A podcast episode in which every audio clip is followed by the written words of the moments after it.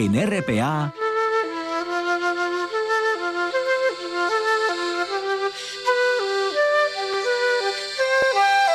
Noche tras noche.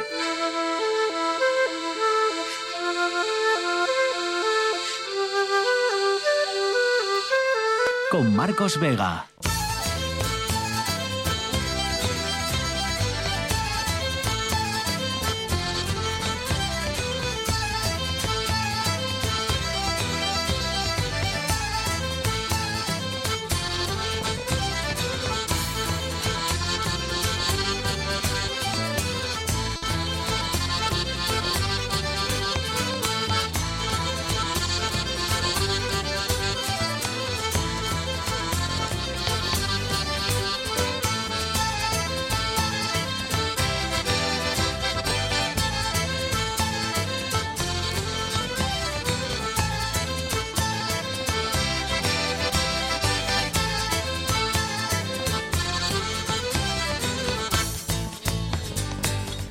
Noches, bienvenidos al espectáculo de la radio. Mañana empezaremos a poner en Asturias la vacuna contra la viruela del mono. Llegan ya esas primeras vacunas. Después recuerden de que ayer la ministra de Sanidad pidiera rapidez a las comunidades autónomas. Recuerden que hasta el momento se han identificado 41 casos en nuestra región y unos 4.500 en toda España. Todo esto el día en el que Adrián Barbón ha coincidido una vez más con su homólogo y sin embargo amigo Miguel Ángel Revilla y ha aprovechado el presidente del Principado para pedir precaución otra vez con la montaña. Ha dicho que se suba con gente que conozca el terreno, que se suba bien equipado y que en caso de duda se pare o se dé la vuelta. Juan Lorenzo está al frente de la parte técnica con César Inclán en producción. Son las 9 y 2 minutos. Esto es Asturias y estas las dos maneras que tienen de ponerse en contacto con nosotros. Si quieren hacerlo a través del Facebook, pues ya saben, noche tras noche, espacio RPA. Que prefieren el Twitter, arroba NTN RPA, el día en el que también sigue la controversia en torno a las medidas de ahorro energético. Sigue la controversia ahora también aquí en Asturias, ¿no? Primero fue Ayuso, ayer lo contamos, la que se negó en principio, ¿no? Y dijo que no iba a cumplirlas. Eh, bueno, hoy ha reculado y eh, sí ha asumido que va a aceptar las que vienen de Madrid, pero no va a añadir ningunas nuevas, ¿no? Por parte de su comunidad autónoma. Bueno, digo que ahora también en Asturias, porque por un lado Alfredo Cantelli, el alcalde de Oviedo, ha dicho hoy que las medidas son inasumibles. Y luego la delegada del gobierno, Delia Losa, le ha contestado que no se pueden hacer declaraciones irresponsables, ha dicho. Por cierto, la diputada del PP, Beatriz Polledo, no pide que se desobedezcan esas normas que establece el gobierno central, pero sí ha criticado que se hayan ordenado por decreto ¿no? y sin ningún tipo de, de consenso. Bueno, esta noche contaremos más cosas. Contaremos algo más de lo que se va sabiendo, como por ejemplo nuevas excepciones para las cocinas de los restaurantes, para las peluquerías, para los gimnasios, o, también excepciones en el alumbrado de los monumentos, ¿no? También se van a librar del apagado nocturno el alumbrado de los monumentos de, las ciudades. Bueno, luego les cuento todo esto y lo analizaremos también en nuestro Consejo de Actualidad. Analizaremos esas discrepancias y ese enfrentamiento que, llevan, que se llevan produciendo desde el lunes, ¿no? Desde que el lunes el gobierno anunciara esas restricciones. Será a partir de las nueve y media con el secretario de Comunicación de Amnistía Internacional Francisco Javier Fernández y con las profesoras Vanessa Rodríguez, la socióloga Vanessa Rodríguez y la politóloga Azucena Álvarez. Eh, excepciones al plan, colegios, hospitales, peluquerías, medios de transporte como trenes o aviones, por ejemplo, esos no deberán respetar esos nuevos límites obligatorios de temperatura que están fijados en el decreto y que deberán cumplirse a partir del martes 9 de agosto. Así que el martes de la semana que viene han de empezar a, a cumplirse esas restricciones. Cuatro sobre las nueve, César Inclán, buenas noches. ¿Qué tal, Marcos? Buenas noches, ¿cómo estás? César Inclán, buenas noches. Ahora sí. ¿Qué tal, Marcos? Buenas noches. Enseguida vamos a conectar con César Inclán para que nos cuente cuál es el asunto que no le ha interesado a nadie en, Asturias, esa otra noticia que ha pasado desapercibida o que tiene que ver con lugares aparentemente lejanos en lo geográfico, pero muy cercanos sobre todo en, lo sentimental o en, lo, en la relevancia ¿no? de, la, de la noticia o de la gente que, tiene, que está afectada. Ahora sí, César, buenas noches. ¿Qué tal, Marcos? Buenas noches. ¿Qué noticia no le ha interesado a nadie en Asturias? Las inundaciones repentinas derivadas de las fuertes lluvias monzónicas registradas durante este verano en el sur de Pakistán han dejado ya más de 500 muertos y miles de afectados. Según ha informado la Autoridad Nacional de Gestión de Desastres, un total de 502 personas han perdido la vida, de las cuales 98 son mujeres y 191 son niños. Además de los fallecidos, la climatología extrema ha dañado más de 40.000 viviendas y más de 2.500 kilómetros de caminos, dejando a miles de personas sin hogar, incomunicadas en zonas remotas de Pakistán. Las lluvias han afectado principalmente a la zona sur del país, donde se ubican las provincias de Baluchistán y Sindh. Allí millones de personas corren el riesgo de contraer enfermedades transmitidas por el agua. Fenómenos meteorológicos extremos como inundaciones repentinas, olas de calor, aguaceros, sequías o la calima son cada vez más frecuentes en Pakistán, lo que hace aumentar el temor a los efectos del cambio climático. 6 sobre las 9, a esta hora, los martes y los días de verano, les contamos cuál es la imagen del día.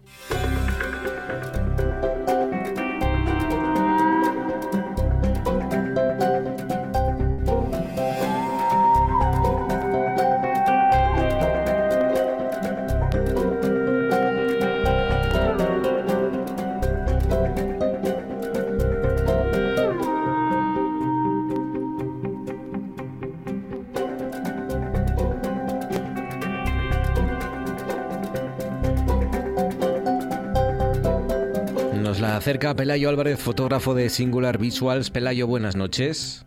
Hola, buenas noches, Marcos. ¿Qué tal? ¿Cómo estás? Muy bien, ¿qué tal has pasado este martes? Mm, lluvioso, con Orbayu. Bien, has hecho muchas fotos, has editado mucho.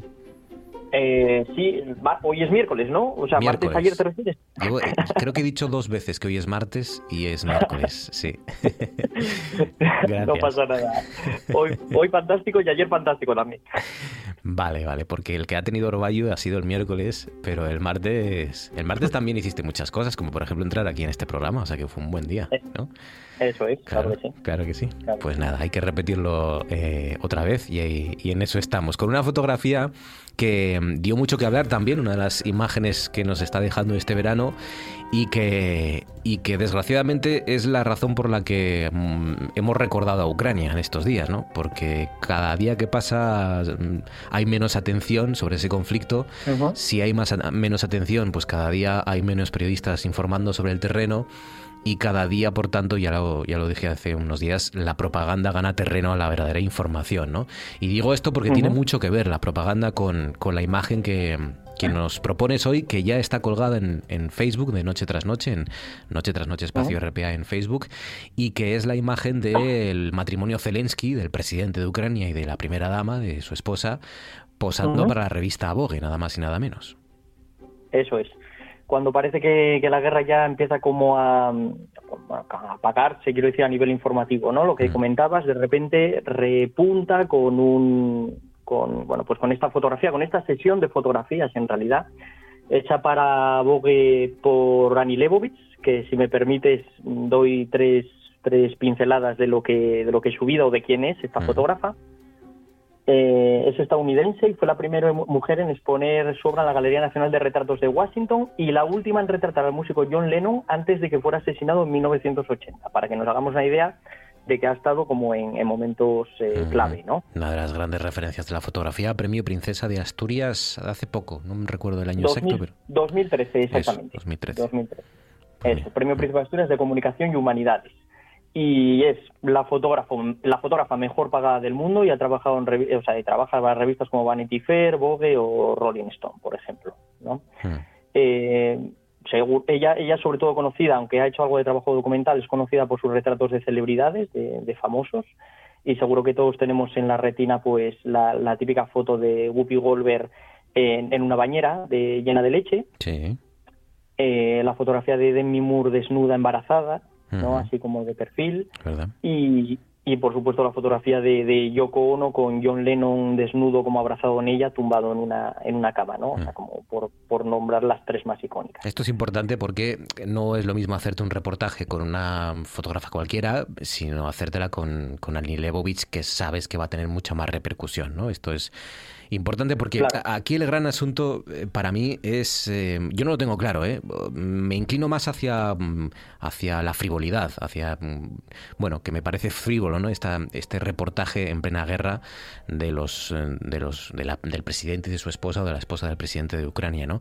Pero claro, por otro lado es verdad y, yo también eh, agarro ese argumento de que eh, la propaganda es fundamental eh, en una guerra, en un conflicto bélico como este, la propaganda es fundamental y esto también contribuye, ¿no? A la propaganda y a que se conozca este matrimonio y a que Occidente, digamos, empatice con, con Ucrania y con, y con el líder ucraniano y su, y su esposa, ¿no? Pero por otro lado es verdad que me parece un poco frívolo, un poco frívolo, un poco mucho. Pues yo, yo estoy un poco como tú, sí y no. Eh, yo, eh, la verdad es que cuando elegí esta fotografía, eh, prácticamente solo había visto esta y vi la sesión completa y me pareció bastante natural todo, entre comillas, entre comillas. solo hubo una de las fotografías que me chirreó un poco, que es ella delante de un caza junto con tres personas del ejército, que sí que me pareció como más una fotografía un poco más de moda, o sea, eh, para vender ropa, ¿no? Eh, más que documental, entre comillas.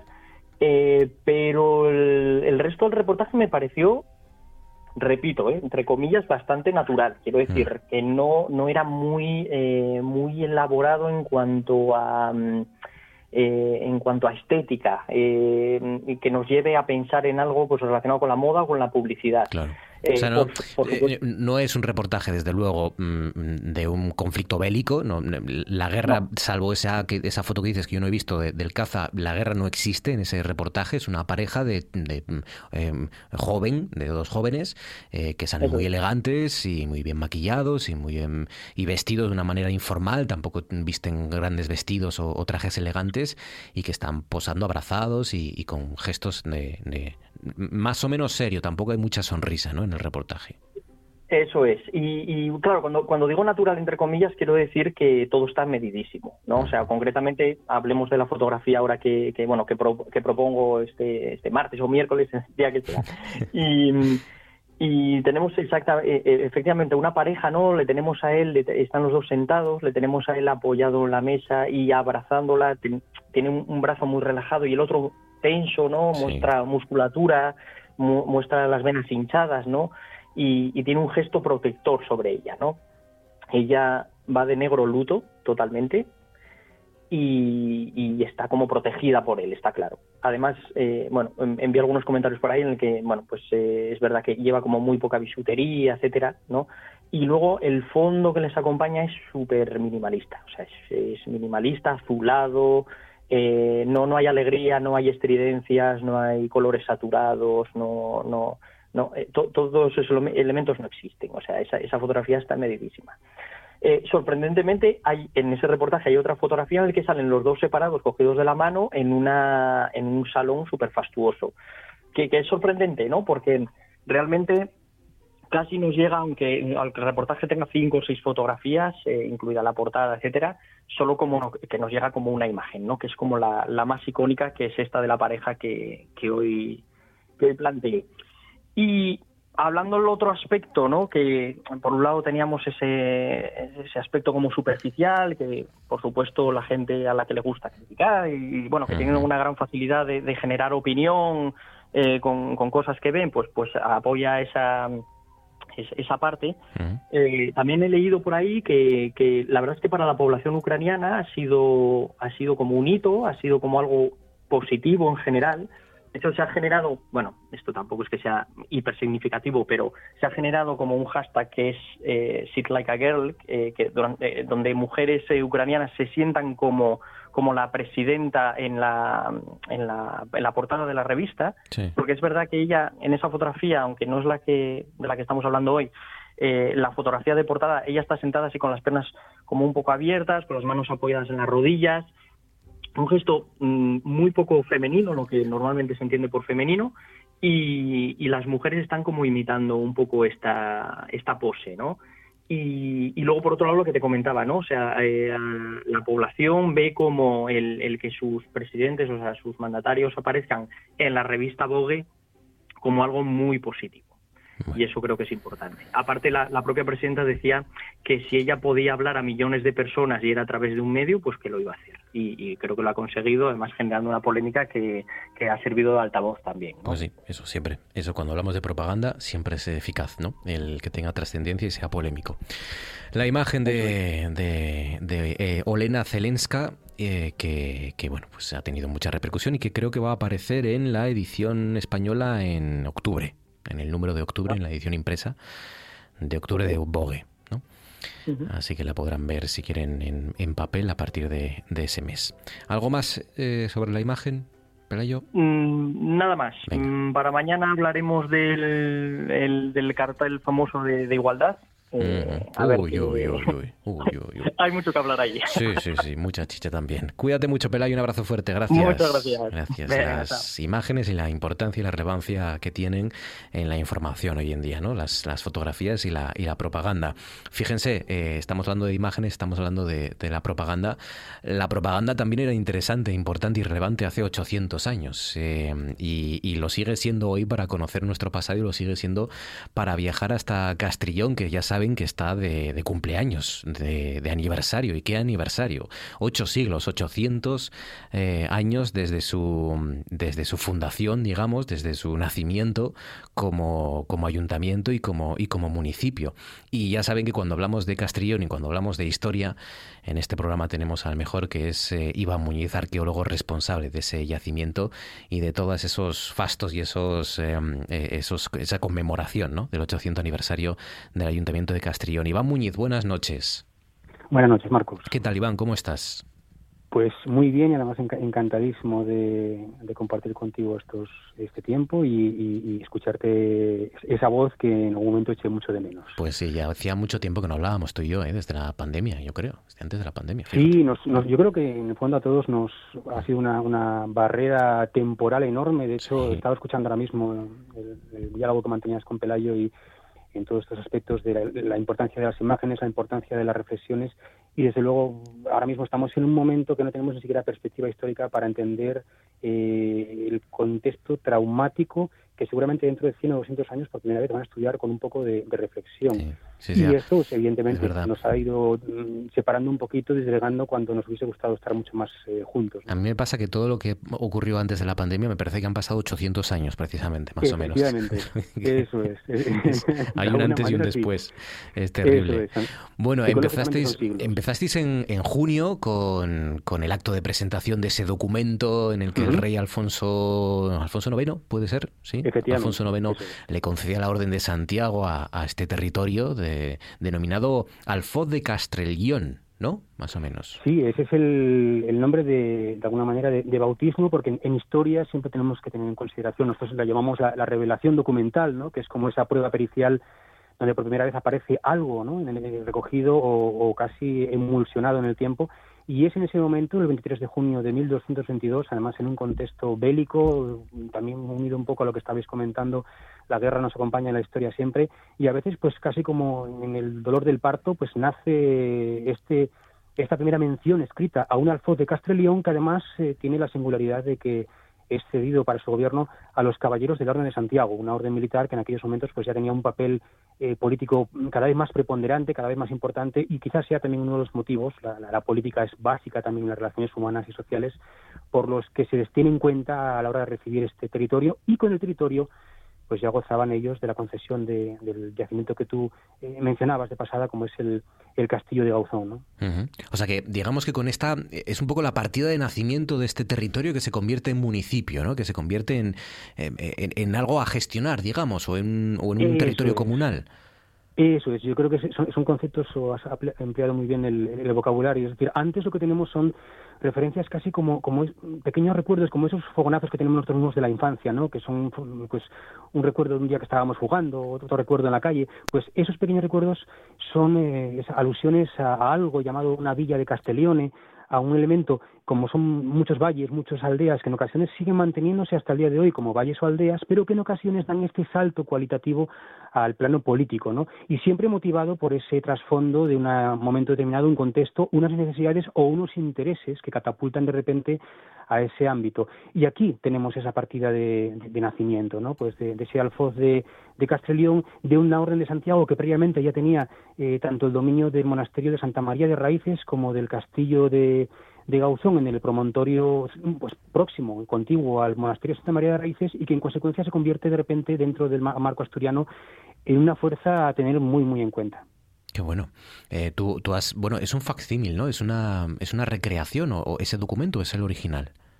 A ver, hoy en día el, concepto de, de que, que, tiene mayor impronta, mayor importancia de lo que en ocasiones pensamos, es el, más, quizá el más usual a la hora de manejar ese tipo de documentos. Eh, lo que se hizo durante esos meses estuve en contacto con el Ministerio de Cultura, con el Archivo Histórico Nacional, y lo que suele proporcionarse, y además un investigador solo ya por recato y por prudencia, pues quien da ello es una reproducción lo más precisa posible de lo que es el documento original. El documento original, desde luego, tiene que estar custodiado en su sitio.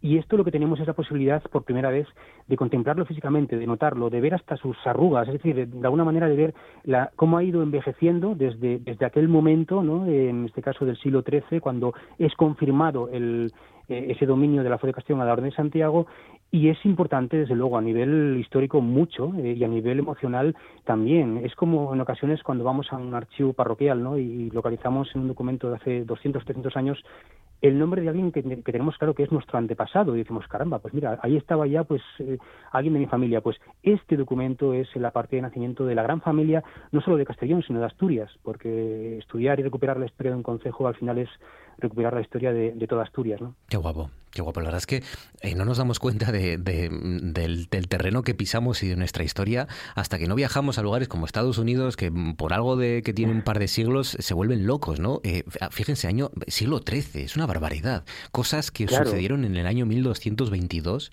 y que, y que ahora conocemos, eh, podemos recrear, incluso la, la elección por sorteo, ¿no? La, digamos, el sistema electoral de la época. Sí, Sí, de hecho, a ver, lo que nos planteamos en el, en el Ayuntamiento de Castellón eh, es eh, el eh, desarrollar actos con un sentido casi de, humildad, de, llaneza, ¿no? en muchas ocasiones en estos fastos, en estas conmemoraciones, prima el espectáculo, la grandilocuencia. a ver, yo creo que recordarlo desde el punto de vista de la historia de abajo, que al final todos en el fondo pertenecemos a esa pequeña historia de la calle, es importante. Y en este caso, una de las primeras actividades y relacionada con con el acto del 23 de junio fue recuperar ese sistema electoral, el de la cántara, ¿no? que además tiene eh, unas connotaciones preciosas, eh, que empieza a primar muchísimo en, a partir del siglo XV, durante un tiempo es usual, y además por un contexto histórico que además tiendo mucho a emplearlo como, como base de, de los estudios que voy desarrollando, que tiene muchos paralelos con el presente. Estamos en un momento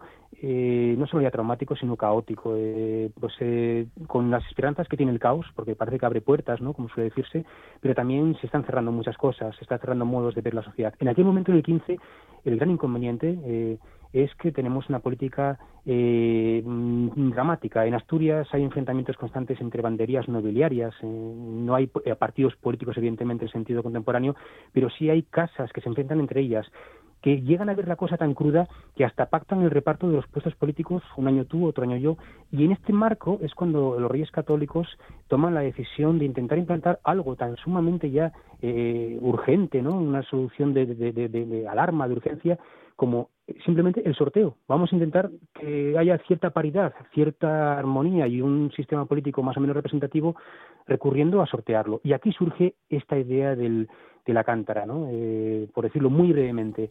Eh, es casi una lotería, es meter en un cántaro eh, de arcilla o de barro, ¿no? Cocido, unas bolitas, en las bolitas lo que se llama una cédula, de donde van los nombres de los candidatos, y una mano inocente, que suele aparecer siempre mencionado como un muchacho o un niño de corta edad, es la que tiene que extraer las bolas de las que van a salir los representantes políticos. Ya te digo que, Marcos, que esto lo que implica al final es que no hay soluciones. Si se llega al extremo de recurrir, imagínate hoy en día, si llegamos a tal... Eh, a lanzar una moneda, ¿no? Sí, sí. Exacto, eso es, la moneda del, del, de decidir casi el, campo de fútbol, ¿no? O, el saque inicial del partido. Si recurrimos a eso, al sorteo, indica que la sociedad o la política de un momento determinado no tiene ya soluciones posibles. Han llegado a un callejón sin salida y, en consecuencia, el azar, el juego, que además es algo que a la sociedad medieval le encanta. En el propio castillo de Auzón hemos identificado ya dos, dos dados, eh, un panel de juegos, fichitas hechas con barro, pero casi hechas al momento, porque están aburridos y necesitan jugar.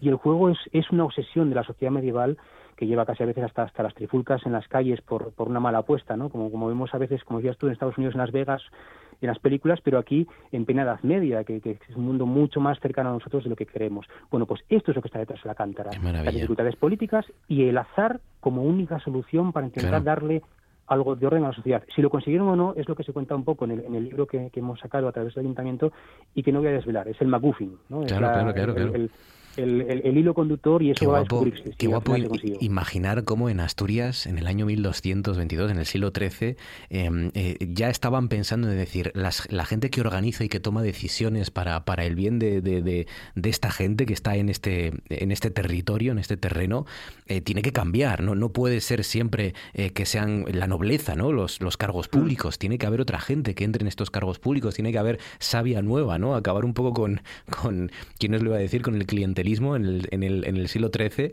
y por eso pues sorteos, el sorteo con bolas metidas en una cántara, los dados, en fin, las maneras de, de intentar eh, meter un poco de aire fresco ¿no? en, en, esos cargos que, que, se encargaban de gestionar. Ya ven que Iván Muñiz, eh, aparte de arqueólogo, es uno de los tipos que mejor cuenta nuestra historia, tienen muchísima suerte en, en Castrillón con contar con él y ustedes pueden disfrutar de todo lo que nos está contando con ese libro La Cántara, un día de elecciones en junio de la Edad Media, que ha editado el Ayuntamiento de Castrillón y que y dónde lo podemos encontrar, eh, Iván, dónde pues esto es, también parte de, esa idea de, tratar de algo que, bueno, de hecho, estoy en el mejor foro posible para explicarlo por, por todo lo que lleváis haciendo muchos años de, difusión, ¿no? de promoción de la historia. La idea es recuperar de alguna manera aquellas viejas bibliotecas circulantes, ¿no? que, se movían por los pueblos, arrastradas, que llevaban la cultura eh, en libros eh, de préstamo, a veces incluso pues, podemos pensar hasta en Silvia Beach, ¿no? la, la librera de París, que, que, dejaba, que prestaba a Hemingway y a sus compañeros de generación libros y les permitía pues pasar un tiempo sin pagar. Bueno, pues en este ámbito eh, lo que lo que se ha hecho, lo que hicimos desde el ayuntamiento es eh, colgarlo directamente en una biblioteca, en un espacio de repositorio donde se puede descargar gratuitamente. Está maquetado como libro, se puede de hecho hacer una edición perfectamente eh, como si fuese un, libro comprado en, mano. Mm. Y esto pues eh, lo que hace también en, en, el mundo actual es de alguna manera actualizar los medios de comunicación. Hablabas tú de la importancia de la propaganda, de la publicidad. entendida en el sentido positivo, no como algo tendencioso o manipulador, sino en el sentido de la publicidad clásicas, dar publicidad a algo, hacer que sea visible, ¿no? Eh, visibilizarlo, que es una palabra muy muy actual. Y en este caso, qué mejor manera que recurrir a, los sistemas eh, telemáticos y a la pues posibilidad de que cualquier vecino se lo, se lo descargue inmediatamente, en un segundo, y lo disfrute. Hay gente que hasta me avisa o me llama para hablarme del libro y me dice que se lo ha llevado a la playa. claro. una muy bonita para, para llevarlo a la playa. ya lo saben, completamente gratis en el Ayuntamiento de Castrillón, en la web, La Cántara, un día de elecciones en junio de la Edad Media, y sabes que tienes 800 años, la segunda de las publicaciones que ha editado con motivo de este octavo centenario del Ayuntamiento. Eh, ya para acabar, Iván, rápidamente, eh, continúan las visitas ¿no? al, castillo, al yacimiento. Eh, bueno, al yacimiento empiezan porque antes no se podía, o el año pasado no se pudo visitar, y ahora sí. se puede acceder al centro de interpretación. ¿No? Sí, eh, nada, pues lo que somos los, los codirectores del proyecto, mi compañero Alejandro García y yo, y, la que es la, restauradora y una persona muy importante para, para el equipo como es Noelia Fernández, pues somos un poco los, los encargados de, de, hacer de cicerones ¿no? en, ese, en ese recorrido por el yacimiento. Eh, por desgracia, años anteriores y por motivos que, que, ya hemos mencionado, pues no fue posible.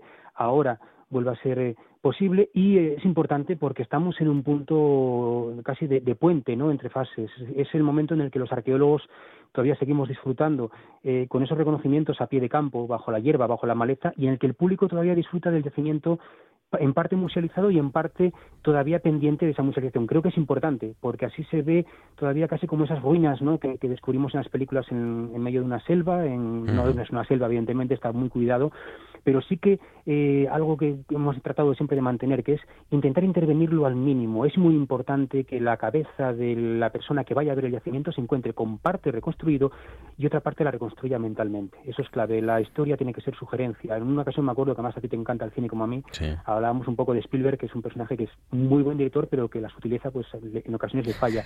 Eso es muy importante. Hay que ser sutiles y hay que, de alguna manera hay que darle al, a la gente una serie de palabras para que ellos completen el resto. Y esto es lo que hacemos en el Castillo de Gauzón, dejarles palabras. Pues sí, pues sí, lean, escuchen y, toquen casi ya al arqueólogo responsable del yacimiento arqueológico del Castillo de Gauzón y, además este año en particular, porque no todos los años se cumplen 800 años. Iván Muñiz, amigo, un abrazo fuerte y gracias como siempre por todo. Un abrazo, Marcos, encantado de estar contigo. Y ahora esto. Euskal Ekonomiaren askundeak aurre ikusitako desazeleori... Desa, ez da erreza hau, eh? Desa se... Bueno, desazeleoria... Si, bueno, desazil... Desa... Se... La, desaceleración, ¿vale?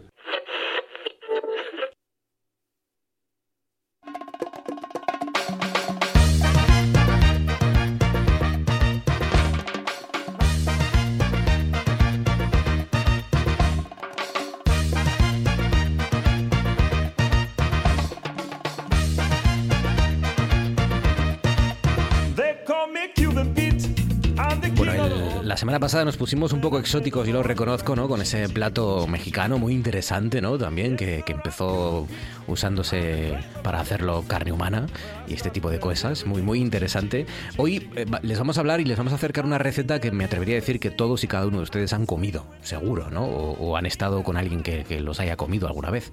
Los espaguetis, los espaguetis, que ya verán cómo tienen un origen diferente quizás al que, al que todos piensan. Paulino Lorences, buenas noches. Buenas noches, además con un día típicamente asturiano, calor y humedad. Calor, humedad. maravilla. Orbayu, este Orbayu reparador, ¿verdad? De estos días, como presta, como presta cocinar, comer y, contar recetas con historia, como esta. ¿Dónde pues nos llevas para hablar del espagueti? Pues mira, eh, eh, yo creo que todos nos hemos oído que la pasta llegó a Europa de mano de Marco Polo, que la trajo desde China. Mm. Parece ser históricamente Marco Polo era un poco fantasmita y que nunca salió del Mediterráneo, por lo menos las últimas documentaciones que se han aportado.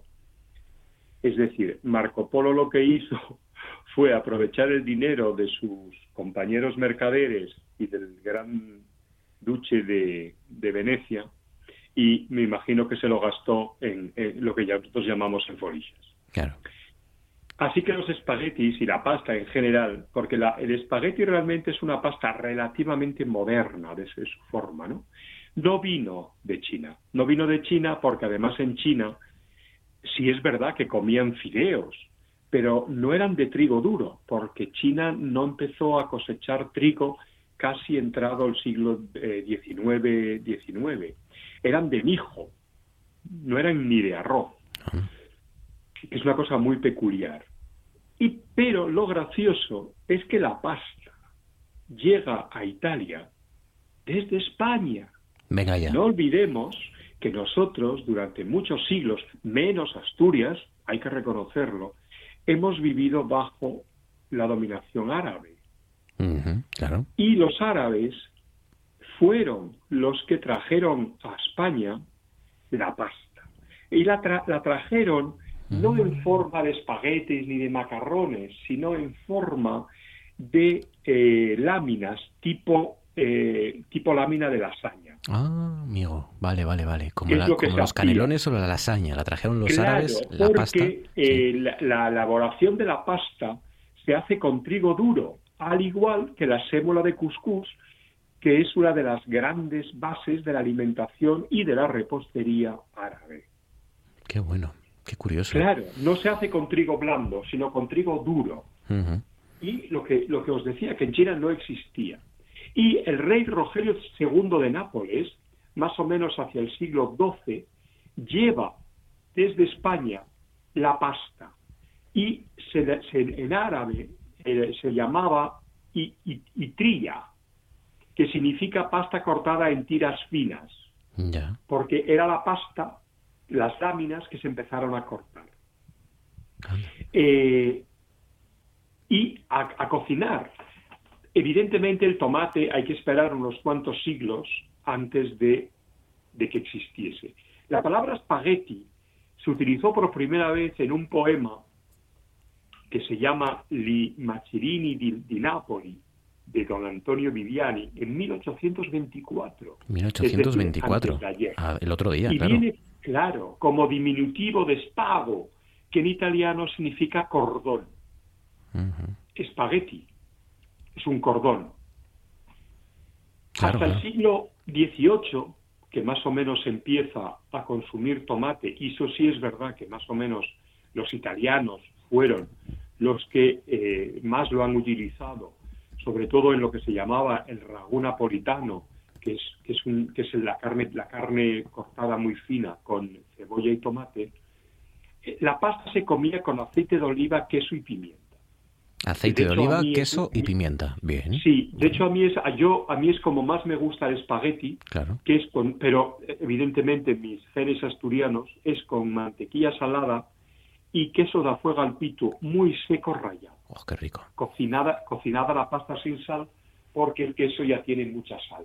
A mí es una de las cosas que me de- de- para mí es un manjar. Y, y haciendo este artículo recordé que en mi época en el restaurante hacíamos para cenar tortilla de espaguetis, y no sé si ya os lo había contado. No. Es decir, los espaguetis que os sobran, los calentáis un poco al microondas, Mm. le añadís huevo batido y hacéis una tortilla con los espaguetis. Y con la salsa que tengan y todo. ¿Cómo? Con la salsa que tengan, el tomate y No, todo. no, no, no, no, los espaguetis blancos. Ah, vale, Normalmente Vale. eh, la salsa se le añade después sobre la marcha. Con los que nos sobren, Eh, que no tengan claro. salsa, hacemos una tortilla. Claro, es una manera de hacer tortilla rápida. Eh, hay muchas maneras, evidentemente, de, de- de comer espaguetis. Yo creo que el, el- el- el más común es a la carbonara o a la bolognesa con la, con la carne y el tomate. A mí me gusta mucho especialmente la carbonara y descubrí eh, en Italia, como no, y donde si no, descubrí que, la- que en realidad no tiene nada que ver la, la carbonara con la que No. aquí hacemos, porque no, No, le echan, no. no le echan nata ni nada, es No clara de lleva huevo. nata, es queso, es queso fundido, Queso, no lleva sí. nata. Sí, sí. Lo de la nata, tengo que, mira, un- eh, lo- lo- lo- haré un artículo sobre el tema, porque nosotros en España hacemos mal el espagueti a la carbonara. Claro. Es una cosa muy peculiar. Mm. Fatal. Eh, hay en el Museo de Grandes de Salime, en, en- en- en ese gran museo etnográfico que, que lleva el nombre de su fundador, de mi gran amigo Pepe Ferreiro, Mm. hay aparatos para hacer pasta, porque hasta mediados del siglo XX, en el occidente de Asturias, había eh, elaboradores ambulantes de pasta, igual que había cunqueiros o madriñeiros, que durante el invierno iban de casa en casa a elaborar lo que ellos sabían, había elaboradores de pasta que hacían sobre todo macarrones y fideos más que espaguetis, porque en Asturias tradicionalmente eh, la pasta que comemos es el macarrón, eh, son los macarrones. Sí. Con, eh, una, además, mira, en la cocina vaqueira hay un plato que es eh, macarrones un poco líquido con, con, con, con agua eh, y aparte le añades chorizo, jamón y huevo cocido salteado. Pues y los macarrones con chorizo, que esto, esto es el plato de la infancia, ¿no? De muchos. Es un plato muy fácil, además muy Sí. fácil. Lo único que, te digo, en las brañas se le añade huevo cocido y, y jamón. Pues el espagueti sí. es, es un es un es un gran gran gran mata, hambre porque es un producto económico fácil de la- fácil de realizar es decir es harina agua y sal Eh, hay máquinas para, para, para hacer espaguetis además a muy buen precio en muchos en todas las ferreterías Mm. aunque yo recomiendo siempre comprarlos hechos. Y por la diferencia de precio, comprarlos al huevo, porque su calidad gastronómica es muy superior y la diferencia de dinero es bastante pequeña. Al ¿Y, huevo, la- ¿no? ¿Y cómo se elaboran? Hmm. Se pone a hervir agua con un chorrito de aceite, acordaros de nunca echar sal al agua, Mm. porque le cambiáis el peso molecular y tardaría mucho en hervir. Cuando el agua está hervida, echar los espaguetis y escurrirlos más o menos después de unos ocho minutos y añadirle lo que ustedes crean eh, conveniente. Yo repito, para mí, mantequilla salada y queso de azogalpito rallado. Es un plato muy humilde, es casi un plato de supervivencia, pero exquisito. Pues sí, eh, fíjense, hasta el siglo XIX no se empezó a usar el término espagueti eh, y nace por primera vez en es muy reciente, es muy reciente. Y lo trajeron. Y el origen es eso. España y a través de los árabes es cordón, cordón. es una cosa muy peculiar. Pero la pasta se utilizaba de muchas, además en Italia hay eh, cientos de maneras de hacer pasta. Sí, Pero realmente es lo mismo, es, la, trigo duro, que es la base de, la sémola de cuscús de origen árabe, eh, hervida. Pues sí. Paulino Lorences, cuídate amigo, un abrazo fuerte y gracias y hasta la semana que viene, como siempre. Un fuerte abrazo desde la Villa de Salas que es el único lugar, la única villa de Asturias que nunca tiene niebla. Eh, Un abrazo a todos. Un abrazo, lo disfrutes. In our Christmas time, so we are going to listen just Happy Christmas de John Lennon with the light, with the music. Very welcome everybody here. Música y luz. Cosas que pasan en Noche tras Noche. Y en este artículo que hoy, hoy he traído conmigo para que lo veáis, dice, y si tuvieras que dar un plazo, y entonces yo me lancé y como buen druida dije, cinco años. Ahí está. Y Ayer sale un titular en la prensa y hoy otro, eh, donde podéis ver que la playa de San Lorenzo, por fin, no solo ha recuperado esa arena, sino que tiene más de la que tenía. Y de repente dije, caramba, yo ¿cuánto había dicho? 2013, 2018, soy druida. Ya está. No me equivoco.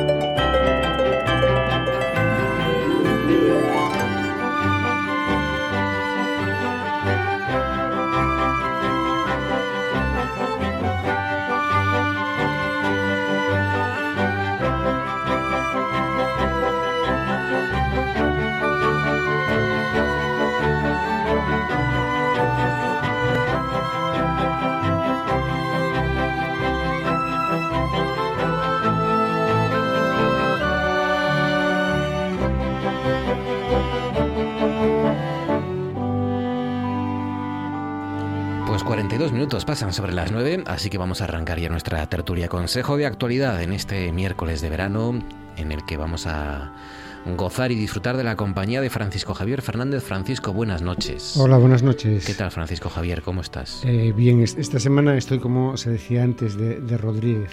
¿Estás solo en casa? Estoy solo en casa. Te han dejado solo. Ante el peligro. ¿Y, vas a hacer alguna fiesta? así no, no, porque hay que trabajar por la mañana. entonces no es lo mismo, claro. de Rodríguez con aquellas películas que había.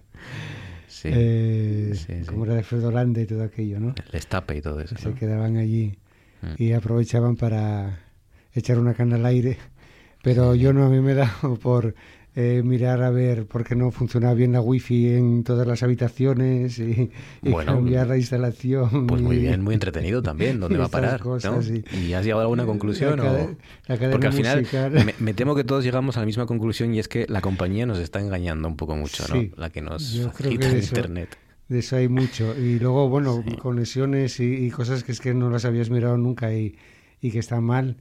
Y luego, pues eso, una, una una mini cadena que tenía de, música de hace qué sé yo cuántos años, que no la usábamos y estaba allí metida en una esquina, entonces quitándola, quitando los, los altavoces antiguos.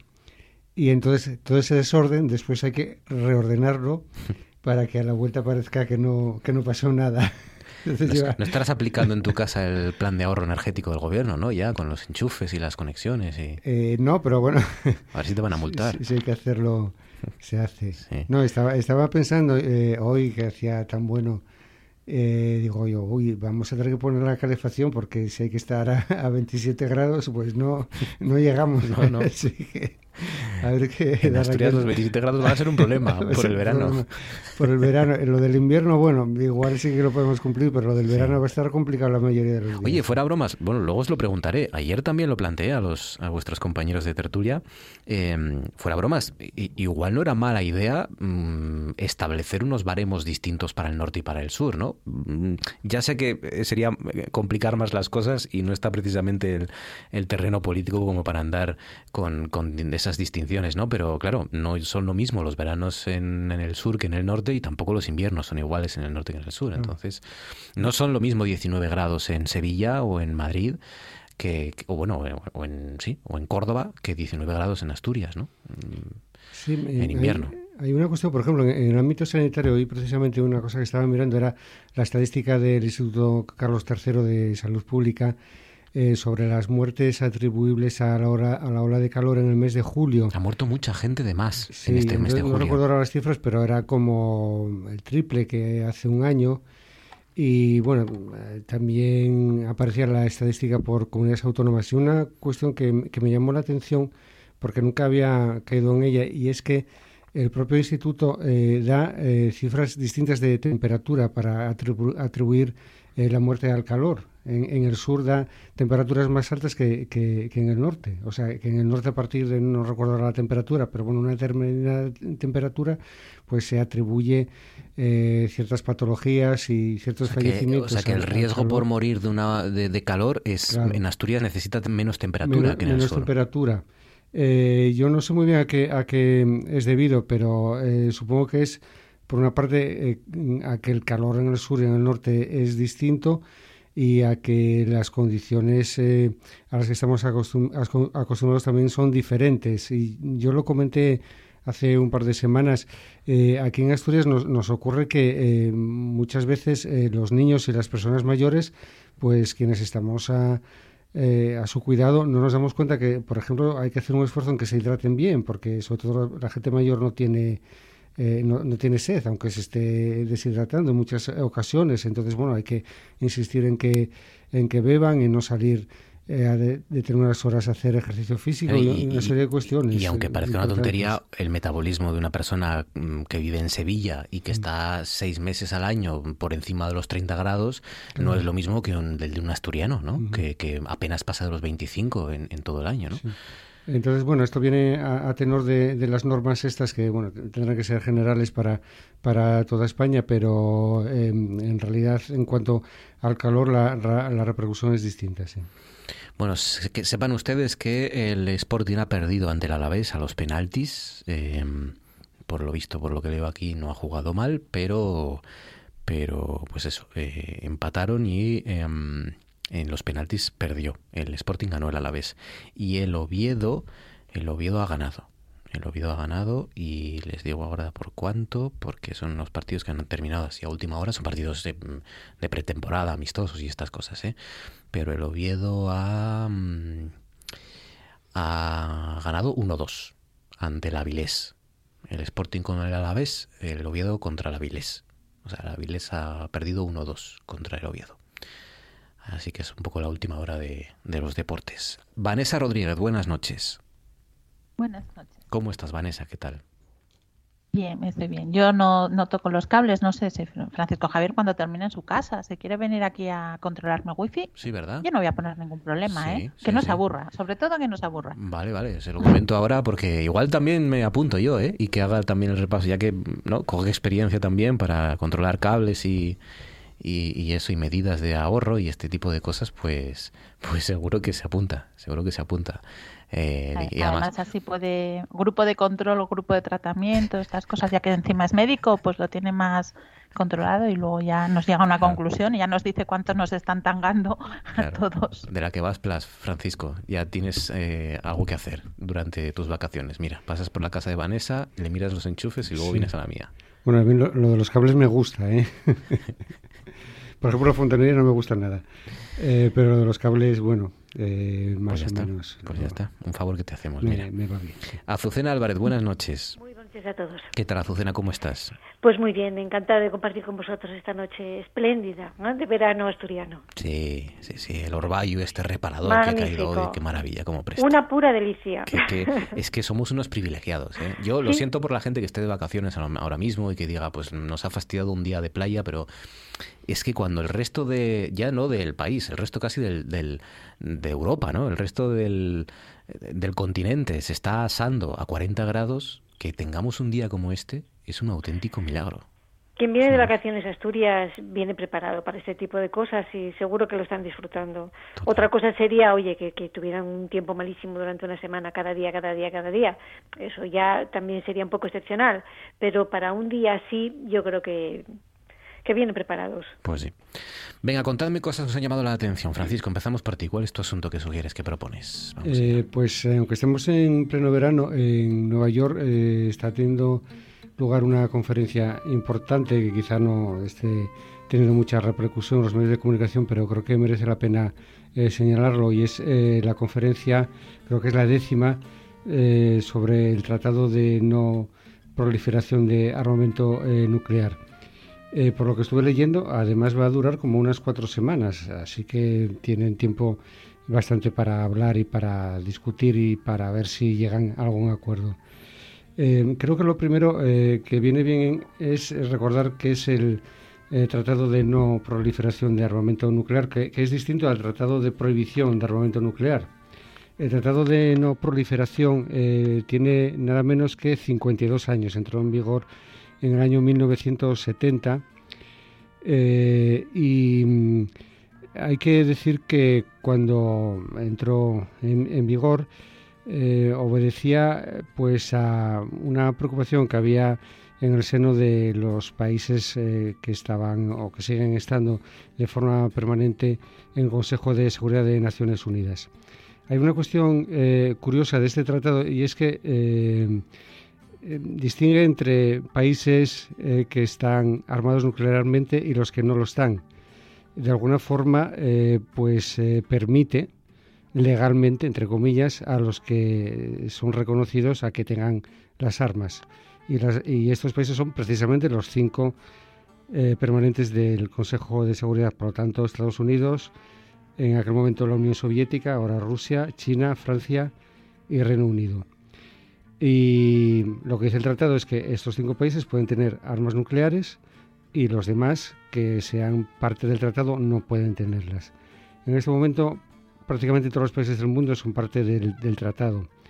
Eh, pero hay un problema y es que algunos no lo son. Y de hecho lo que se sabe es que aparte de estos cinco países que oficialmente sí que tienen armas nucleares, pues hay otros que han hecho ensayos por lo menos India, Pakistán y Corea del Norte. India y Pakistán no fueron nunca eh, miembros de este tratado y Corea lo fue y se salió en el año 2003. Hay otro estado que es Israel que ni afirma ni desmiente que las tenga.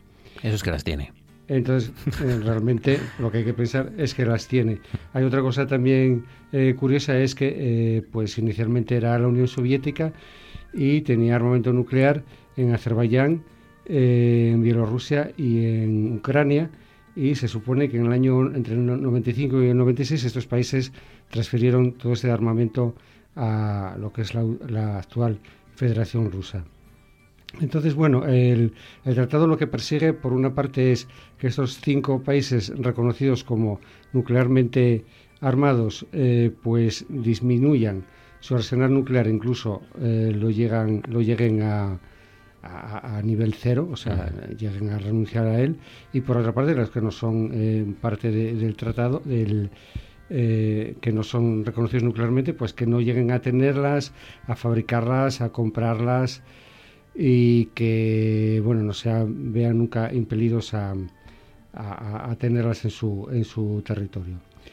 Bueno, todo esto eh, lo quiero decir porque a mí lo que me llamó la atención fue algunas frases que pronunció el secretario general de Naciones Unidas en la inauguración de, este, de esta convención. Ayer nos acercó Oscar Una, que es la que pone los pelos de punta, que, que viene a decir que estamos al borde de, la, aniquilación. Creo que usó la palabra aniquilación. Sí, dijo, estamos a un error de cálculo de la aniquilación nuclear. Exacto.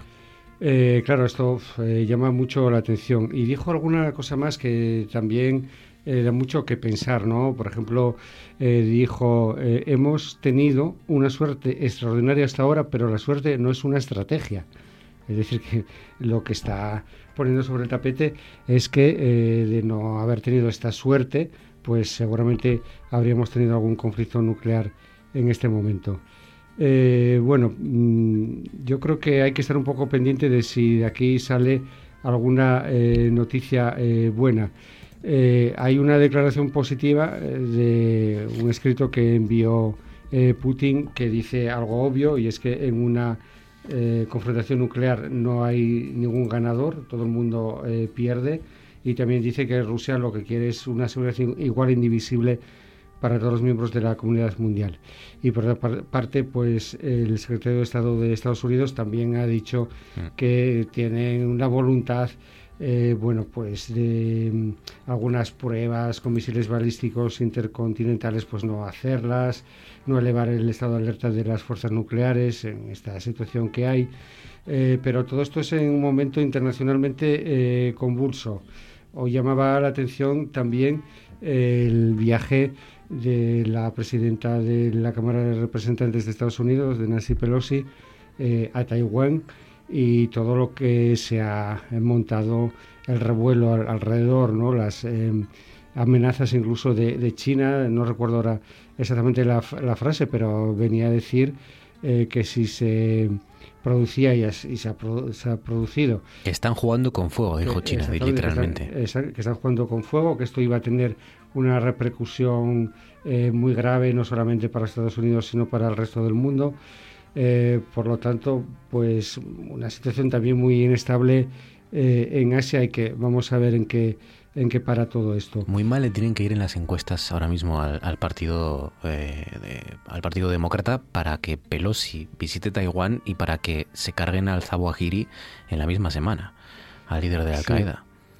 Eh, sí, eh, había también mucha controversia sobre eh, pues la muerte de, del actual responsable de, Al Qaeda, porque bueno, Biden hizo mucho hincapié en que había sido pues un ataque selectivo, que se habían asegurado mucho de que no había muerte de civiles, pero lo cierto es que parece ser que el misil o bueno, lo que haya caído pues fue en un, edificio que estaba eh, poblado por más, eh, por más personas. Y sí que hoy desde, eh, desde Estados Unidos sacaban mucho peso diciendo que bueno pues que ellos tenían esa capacidad de, de inteligencia y esa capacidad militar para poder eliminar al número uno de Al Qaeda en este momento y eh, esto eh, tiene cierto contraste con lo que estaba ocurriendo hace precisamente un año, ya lo hablamos la semana pasada en Afganistán, cuando eh, de alguna forma pues se interpretó hmm. que esa salida tan precipitada de Estados Unidos, esa ocupación del poder por los talibanes tan rápida, pues lo que significaba era una debilidad por parte de Estados Unidos. Recuerden que Estados Unidos tiene elecciones legislativas, creo que es en noviembre de, este año, este noviembre elecciones legislativas, con lo cual pues eso también tiene que ver ¿no? en el contexto de todo lo que está sucediendo. Ha dicho otra cosa el secretario general de la ONU eh, hoy, eh, ha, ha dicho que urge agravar los excesivos beneficios de las empresas energéticas ha condenado la codicia grotesca de estas compañías y pide a los países planes de ahorro, que también tiene que ver con lo que luego vamos a hablar. Mm, vale, Vanessa, ¿algo que te ha llamado la atención? ¿Cuál es tu asunto? ¿Algo, ¿O querías algo más, Francisco? No, solamente. Sí, ¿no? Vanessa, ¿cuál es tu asunto? Eh, pues mi asunto va a caballo entre justo lo que acabas de decir y, el tema al que vamos a hablar luego, pero bueno, para variar traigo dos, ¿no? Quiero la puntillita vamos a... Eh, creo que es una novedad. Vamos a hablar bien de Estados Unidos. Eh, en el estado de Kansas se ha hecho un referéndum para ratificar el derecho al aborto, tal como lo tienen reconocido en la Constitución. o restringirlo como querían los conservadores y ha salido, eh, han ratificado el derecho al aborto en, el referéndum. Además, teniendo en cuenta que es un Estado eh, con un importante peso republicano, siempre meto la pata, mm. que, en el que Trump había arrasado en las últimas elecciones, pues bueno, me, llamó gratamente la atención, porque parecía que una vez que el tribunal eh, no sé, pues ahora mismo el Tribunal Supremo, como se llame en, Estados Unidos, había abierto la puerta, ¿no? Que iban a ir de cabeza. La verdad es que me parece, bueno, últimamente creo que recibimos pocas noticias eh, gratificantes de, hmm. de, Estados Unidos. De todas formas, en ese, en ese clima de eh, iba a decir, casi guerra civilista, pero en ese, en ese clima de enfrentamiento, de división que vive Estados Unidos, eh, eh, esto es un hito más en esa batalla entre legislar para todo el país o legislar en cada uno de los estados y, cómo legislar y, las contradicciones legales que se producen ¿no? entre lo que dice el Tribunal Supremo y lo que reclaman o la manera de legislar en cada, en cada uno de los, de los estados. ¿no? Es, es una. pero bueno, a mí, a mí lo que me ha llamado. Impulso. Mm. No, lo que me llama la atención es que bueno, que es un estado con tradición republicana. Es verdad que tenían una ley del aborto mm, bastante más abierta que en otros estados, pero bueno, que viendo los, ¿no? la deriva a la que se iban, pues era un poco como. Sí, sí, es, muy interesante porque, porque es el primer referéndum que un Estado eh, eh, en ese país celebraba después del fallo del Supremo y efectivamente, como dices, Vanessa, era en Kansas, que no es precisamente el paradigma de la, de, la, la, progresía o del progresismo, ¿no? Y, lo que han hecho es eh, abrumadoramente los, los votantes de Kansas apoyar que el derecho al aborto, que exista el derecho al aborto, ¿no? Y, y la derrota es tremenda de los, de los conservadores ¿no? Eh, más del 60% de los electores ah, rechaza cambiar la constitución estatal para restringir el derecho al aborto.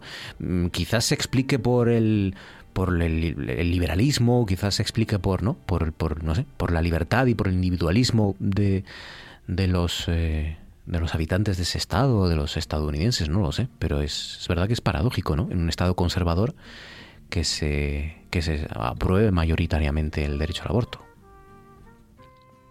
posiblemente aquí, si hoy estuviera Oscar, nos podría decir, yo la verdad es que desconozco eh, lo que es más en, profundidad ¿no? la, hmm. la política en, ese estado. Entonces, bueno, mm, pero bueno, la verdad es que me llamó la atención positivamente y dije, pues, oye, no vamos a estar siempre echándole pestes a Estados Unidos, que parece que últimamente llevamos una carrerilla. Pues sí. Pero bueno, mi tema, o el tema yo traía antes de esto, pues tiene que ver con esto de enriquecimiento de las eléctricas y demás.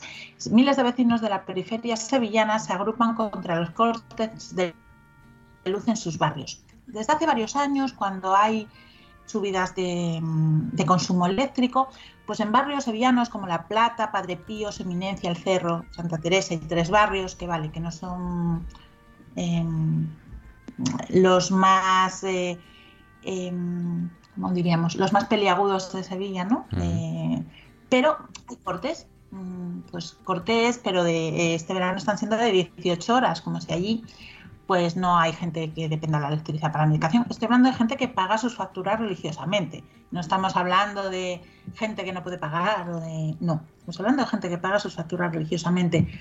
Eh, pues dependientes que se quedan con las camas articuladas que no se pueden, que no se pueden utilizar, enfermos que se quedan sin, poder usar determinados, determinados aparatos, personas con problemas de movilidad que no pueden eh, bajar, ¿no? salir de su casa si, el ascensor no funciona, niños, personas mayores, problemas de calor, vamos, todo lo que se nos pueda ocurrir.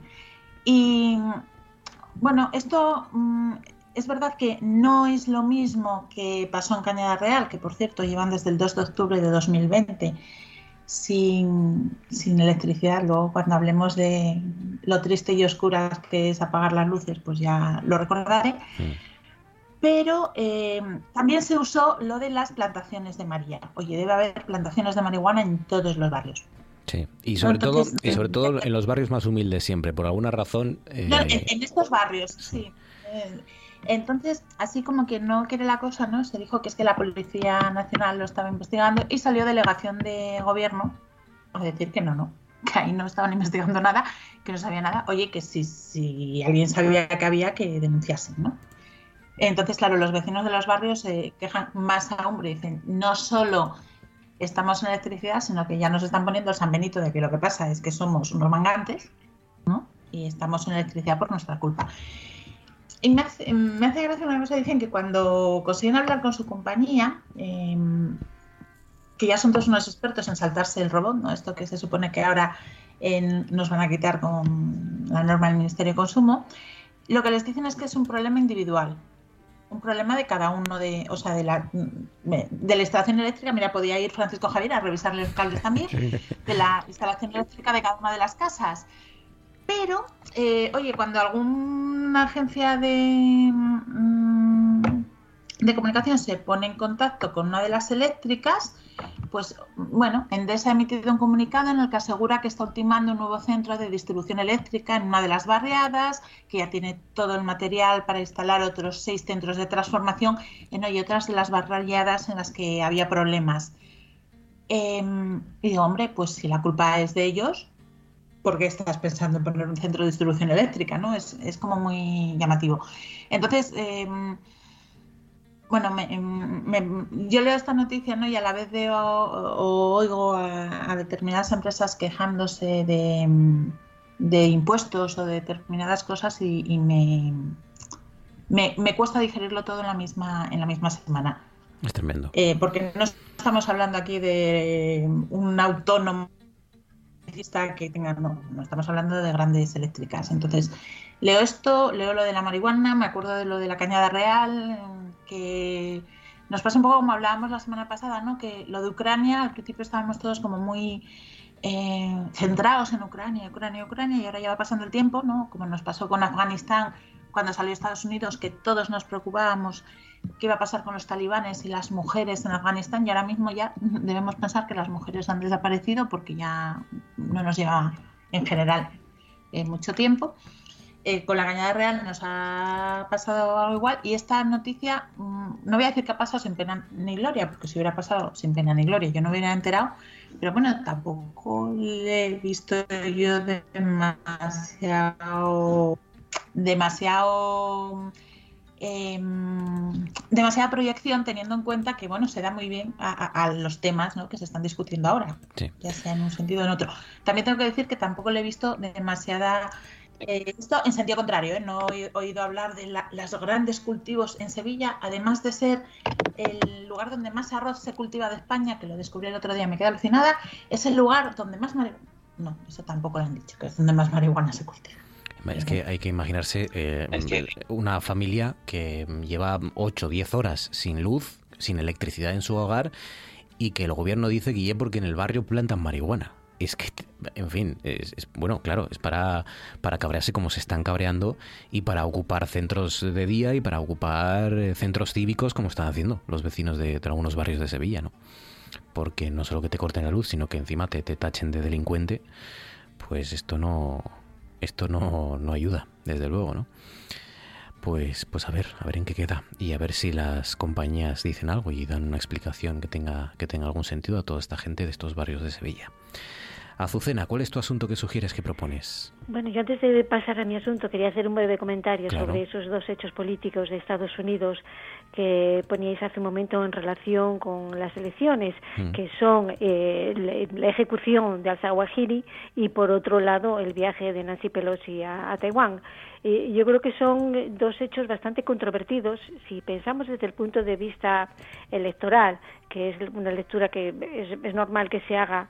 Eh, yo no estoy segura de que sean, eh, digamos, dos acciones que tengan que venir refrendadas por el electorado demócrata necesariamente o por una parte del electorado demócrata, eh, por una parte la ejecución del Sawahiri no, no es un juicio, es decir, que es una ejecución extrajudicial. Mm. Eh, el propio Biden eh, utilizó la palabra venganza, que a mí me parece algo escandaloso. a ver, si, si esa persona efectivamente tiene algo que ver con lo del 11S, que no me cabe la menor duda de que sea así, pues habrá que juzgarlo, ¿no? Habrá que, habrá que detenerlo, habrá que juzgarlo como a cualquiera. Entonces me parece parece, por una parte, una cuestión bastante controvertida. Si lo que pretenden es sacar pecho con eso, pues no, en general yo creo que, que, mm, hay una parte del electorado demócrata, mm, tal vez republicano también, que no vea con buenos ojos eso porque, bueno, pues hay una separación de poderes y entonces pues hay que respetar ese tipo de cuestiones. Y por otra parte, el viaje de Nancy Pelosi a Taiwán, pues también eh, es algo, es un hecho que se presta mucha controversia porque durante mucho tiempo se ha tenido mucho cuidado con eso porque sabemos cómo reacciona China, entonces habría que demostrar que eso, más allá de decir aquí estamos nosotros y no tenemos miedo a nadie, eh, pienso que desde el punto de vista de los americanos la pregunta es en qué nos beneficia este viaje, es decir, eh, aparte de, enfadar a China, Mm, ¿para qué es esto? Y, eso no lo han dicho, que yo sepa. Entonces, no estoy segura de que todo el mundo vea con buenos ojos eso y además, bueno, de momento ya está empezando a haber maniobras militares con fuego real y demás, que es una cosa muy fea, que pone nervioso a todo el mundo, lógicamente, ¿no? Entonces, bueno, eso por una parte. Y luego quería entrar en el tema mío. ambos, ¿eh? ambos, ambos parecen guiños al, electorado más republicano, ¿no? sí, pero va a perder el suyo por ganar a ese que, que, que, a lo mejor tampoco, porque, mm, en fin, les interesa mucho más que ese tipo de, de, actitudes de cowboy. ¿eh? Y, sobre todo lo de Taiwán sorprende muchísimo, porque sí que significa un cambio de estrategia de, desde hace muchos años. Y lo único que ha dicho Nancy Pelosi es que estaba allí para mostrar su apoyo a Taiwán pero nada más. Y bueno, pues eh, claro, eh, China en este momento, efectivamente, lo de las maniobras con, fuego real, eh, pues es que está ahí, no es, una amenaza, han, comenzado. Y esa si amenaza de que las consecuencias van a ser pues muy graves para todo, para todo el mundo, pues teniendo en cuenta que hay una guerra ahora en suelo europeo, pues también asusta. ¿Cuál es tu asunto, Azucena? Pues mi asunto es la alerta del Banco de España en relación con la inflación, porque da dos datos mm, muy preocupantes. Bueno, nosotros ya, todos los que hacemos la compra, tenemos otros muchos datos, pero habla del aceite un 56%, la leche y los huevos casi un 20%, y este problema de la inflación, que en parte sí tiene que ver con la invasión rusa, eh, en realidad ya viene de antes. Antes de la invasión rusa ya estamos preocupados con eso, porque es cierto que también con la COVID se puso mucho dinero en circulación y entonces eso eh, influye y luego eh, de cara al futuro yo estoy viendo ahora por ejemplo en el verano estas sequías enormes que hay en toda Europa y en otras zonas del mundo también y esto pues va a tener unos efectos en la agricultura en la ganadería y eh, la inflación se va a seguir alimentando es que estamos hablando de las cosas de comer y es un tema muy serio. Eh, hay un aumento de precios a escala global y, en esta escala global es que España tampoco vamos especialmente bien. Mm, en relación a la zona euro estamos por encima de la media y las perspectivas, como el mismo Banco de España dice, pues no son nada halagüeñas, habla de una incertidumbre elevada y, lo estamos viendo por todas partes. Ya con la inflación que hay ahora, eh, he visto también otra noticia de entidades bancarias que dicen que están aumentando mucho los, los créditos al consumo y también la morosidad en este tipo de créditos. Es decir, que mm. la gente está utilizando el crédito para poder consumir y, claro, eso está bien si luego puedes pagarlo, pero si las cosas siguen mal y van a peor, no es insostenible este, este grado de endeudamiento en familias que tienen dificultades para tener lo más básico. Entonces, bueno, ahora... Cuando hace unos meses nos preguntábamos cómo es posible ¿no? Eh, que, la gente aguantara y que siguieran eh, eh, que siguiéramos soportando ¿no? Estos, este alza de los precios, pues ahí está, ahora está llegando una de las explicaciones. ¿no? La otra era que efectivamente había algunos ahorros mm, después de la, de la pandemia, pero, pero claro, esta es otra, ¿no? Y es que hay gente que para mm, acabar el mes está pidiendo créditos.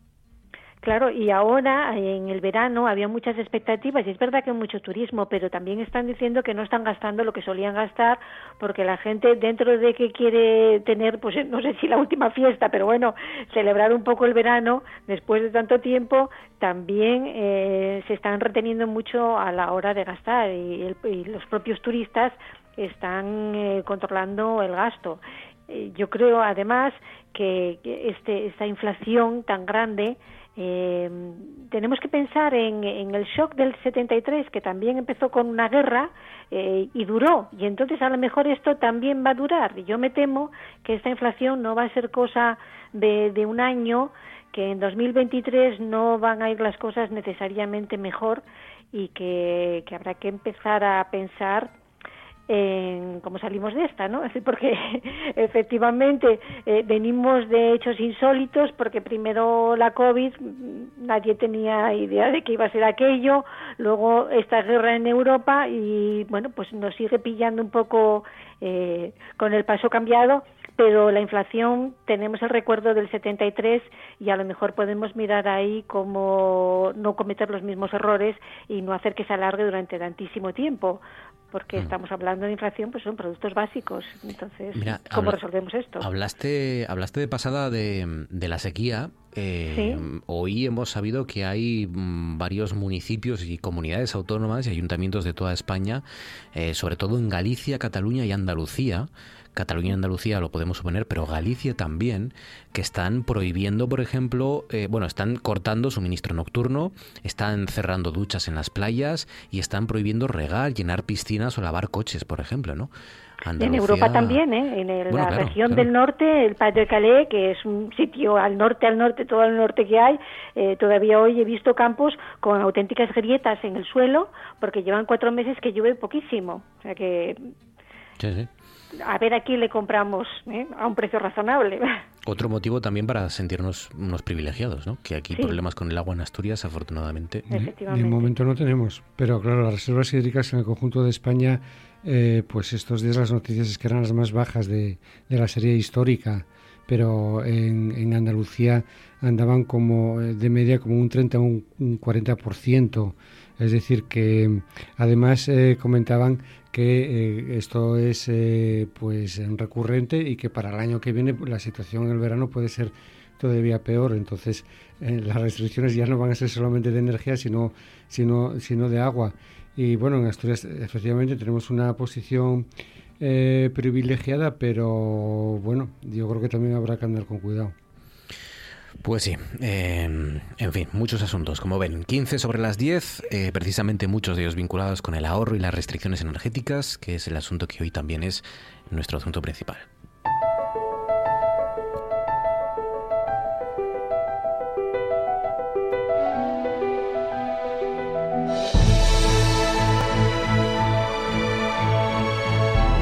Esto es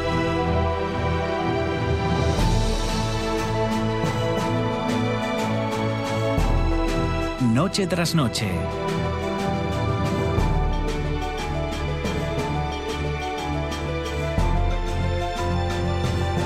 Con Marcos Vega.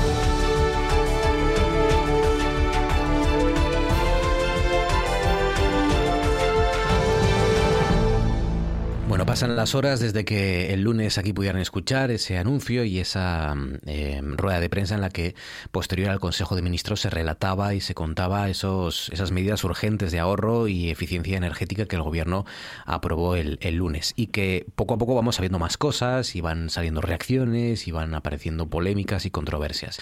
Em, por ejemplo, hemos sabido hoy que no se van a aplicar de forma indiscriminada en todos los edificios. Eh, el Ministerio de Transición Ecológica ha aclarado que existen excepciones al plan ¿no? Por ejemplo, colegios, hospitales, peluquerías y medios de transporte como trenes o aviones no van a tener que respetar esos nuevos límites obligatorios de temperatura que están fijados en el decreto y que como saben deberán cumplirse a partir del martes, del próximo martes 9 de agosto de 27 grados en verano, aire acondicionado como mucho o como poco a 27 grados, eh, calefacción en invierno como mucho a 19. Y luego el revuelo ¿no? que ha provocado en, el, plan en el sector privado, críticas de, políticos, de políticas, em, Eh, bueno, eh, hemos visto a ella, ayer escuchábamos a Ayuso, hoy esa controversia ha llegado hasta aquí, hasta Asturias. ¿no?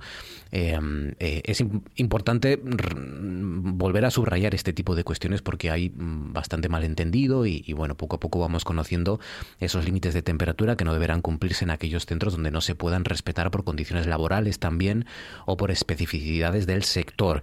se ha puesto un ejemplo desde el Ministerio, por ejemplo, las cocinas de los restaurantes, ¿no? Eh, pueden eh, tener más aire acondicionado por debajo de esos 27 grados en las cocinas donde hace más calor o hace mucho calor, ¿no? Tampoco habrá que tocar los termostatos, como digo, en los centros de formación, universidades, colegios o guarderías, en los centros sanitarios y hospitales, esto ya lo dijo ayer la, ministra aquí en Asturias, en las peluquerías y en las lavanderías, gimnasios, medios de transporte, trenes, barcos o aviones, o las habitaciones de los hoteles, ¿no? Sí en las zonas comunes de los hoteles, porque se había citado y se citó el lunes en los hoteles, eh, se refiere a las zonas comunes de los hoteles, a la recepción, al hall, a todas esas partes, no a las habitaciones donde cada uno podrá poner el termostato como, como quiera o crea conveniente, ¿no? Eh, y luego está el apagado de escaparates y edificios públicos por la noche a partir de las 10, que tampoco va a afectar, por ejemplo, el alumbrado ornamental de los monumentos, salvo si se trata de edificios públicos que hasta ahora estén desocupados. Bueno, y la controversia, pues recelo en el comercio asturiano, em, sobre todo esas palabras del, del alcalde de Oviedo, de Alfredo Cantelli, diciendo que, es inasumible ¿no? las medidas de ahorro que el resto, del resto de, de concejos sí que acatan.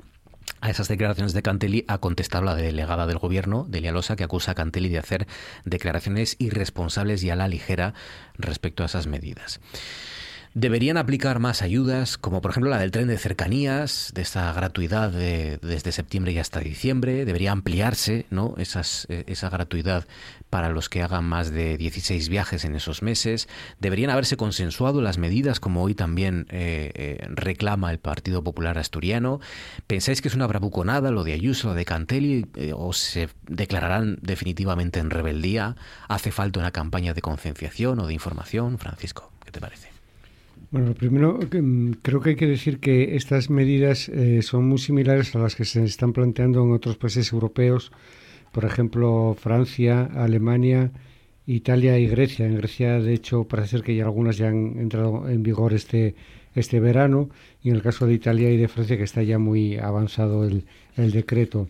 Eh, para ello. Incluso las temperaturas, estas del 19 y, 27 grados, son, son las mismas, lo cual decir que no es un invento del gobierno español, sino es que es algo que se ha hablado en el seno de la, de la Unión Europea.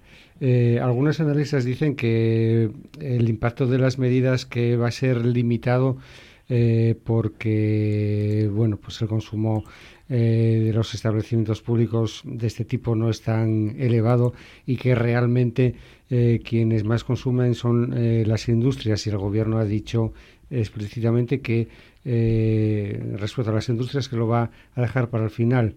Y hay una noticia también internacional hoy, que es que el Fondo, el Fondo Monetario Internacional dice que no se debería subsidiar a, a, las empresas respecto al consumo energético y sí ayudar a las personas más pobres.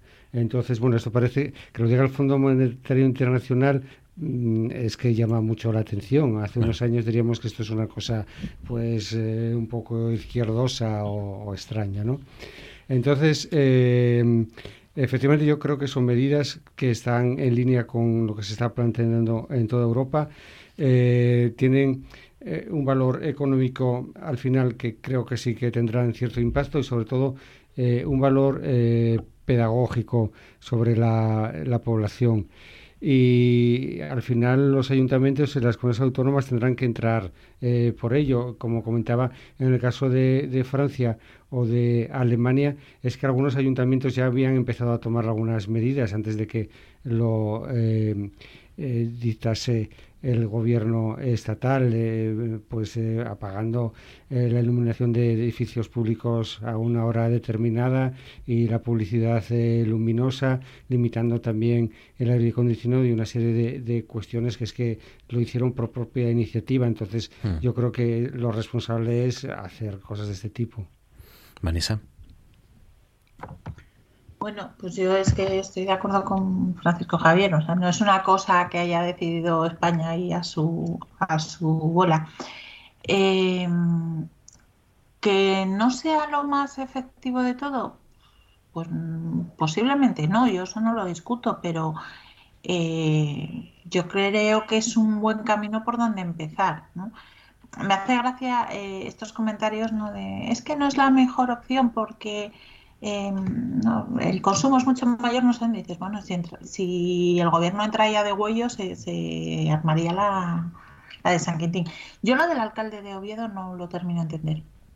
Mm, me da la sensación de que este hombre em, pues va un poco por, ideas. ¿no? De repente mm, se enciende una lucecita, oye algo. Lo mismo que de la Comunidad de Madrid y de Ayuso, no me extrañó absolutamente nada su, su respuesta. Mm, esto no, no entiendo, porque si hubiera salido al principio en tromba, ¿no? Pero parece que fue como se lo estuvo pensando y salió por ahí. De todas formas, mm, yo no sé hasta qué punto eh, que una administración diga que no, que no va a cumplir una ley porque le parece injusta, ostras, es que me parece muy gordo.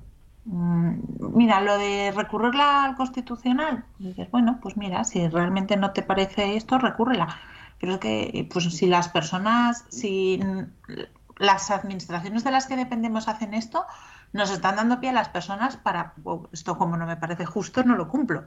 Y ala. Hmm. Libertad ante todo. Entonces, no sé, me parece, me parece sumamente extraño. Y, me parece que a veces la obsesión eh, con hacer oposición a cualquier precio hace no mirar fuera de España y hace que, la oposición se haga mal. La oposición es muy importante y, yo creo que además en, cualquier gobierno es muy importante y mm, aunque este gobierno ha hecho, ha hecho suficientes cosas como para que tenga muchos motivos para tener oposición, ¿no? Pero hay que fijarse en cuando hace algo en la línea de lo que se está haciendo en la Unión Europea, en la línea tal, pues hombre, hay que tener un poquito de cuidado con la oposición, sobre todo porque al final no somos una isla. Eh, importa mucho la imagen que tengamos en Europa como país, pero es que también importa mucho la imagen que tienen los partidos de la oposición en Europa. Entonces, yo creo que se lo tenían que pensar un poquito. Ha dicho el alcalde de Oviedo que él no discute que hay que ahorrar energía en el actual contexto, pero que cada uno lo haga en la medida de sus posibilidades. Y ha dicho, que es lo, que también se ha destacado más, dice que, que dice mi oposición a las dictaduras y esto es una dictadura plena, ha dicho Alfredo Cantelli. Hombre, no es una dictadura plena porque está aprobado en un Consejo de Ministros. Si estuviera aprobado en otra cosa, pues a lo mejor podría ser una dictadura plena, pero algo, eh, llamar dictadura algo que está aprobado en un Consejo de Ministros deja mucho que desear. O sea, al final yo creo que no nos merecemos determinados tipos de políticos ¿no? que digan determinadas cosas, sobre todo con el pasado no tan pasado que tenemos en España. O sea, que, que hay mucha gente que oye la palabra dictadura y se le ponen los pelos como escarpias porque saben de qué les están hablando. Entonces, ostras, es que me parece, me parece muy grave, la verdad. No sabía que había utilizado esa palabra, me hmm. parece muy grave. Azucena.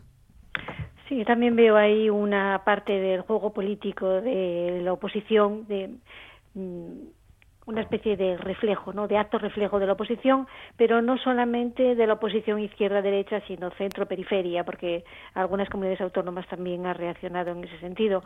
Dentro de que la base es que todo el mundo comprende que hay que ahorrar energía porque no es nada nuevo, nos vienen avisando desde Europa y, todo el mundo sabe que hay que hacer cosas, ¿no?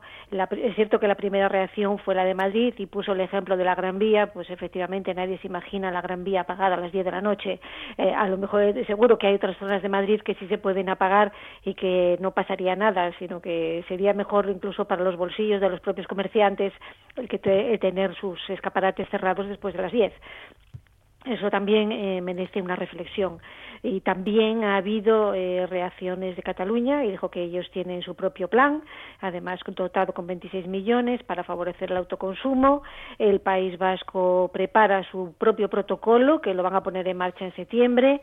Esto es lo esperable de determinadas comunidades autónomas que siempre prefieren tener sus propias normas y creo que va a contribuir también a que el, gobierno acepte modular determinadas medidas para aceptar este tipo de, posturas particulares que a fin de cuentas van en el mismo sentido, ¿eh? porque las, eh, las condiciones que conocemos yo creo que son bastante razonables. Si hablamos de 19 grados en, invierno, pues bueno, si, si no quieres ir de tirantes, ¿no? En una con una camiseta de tirantes, pues es, es bastante confortable, 19 grados, no necesitas un jersey gordísimo ni llevar un chaquetón.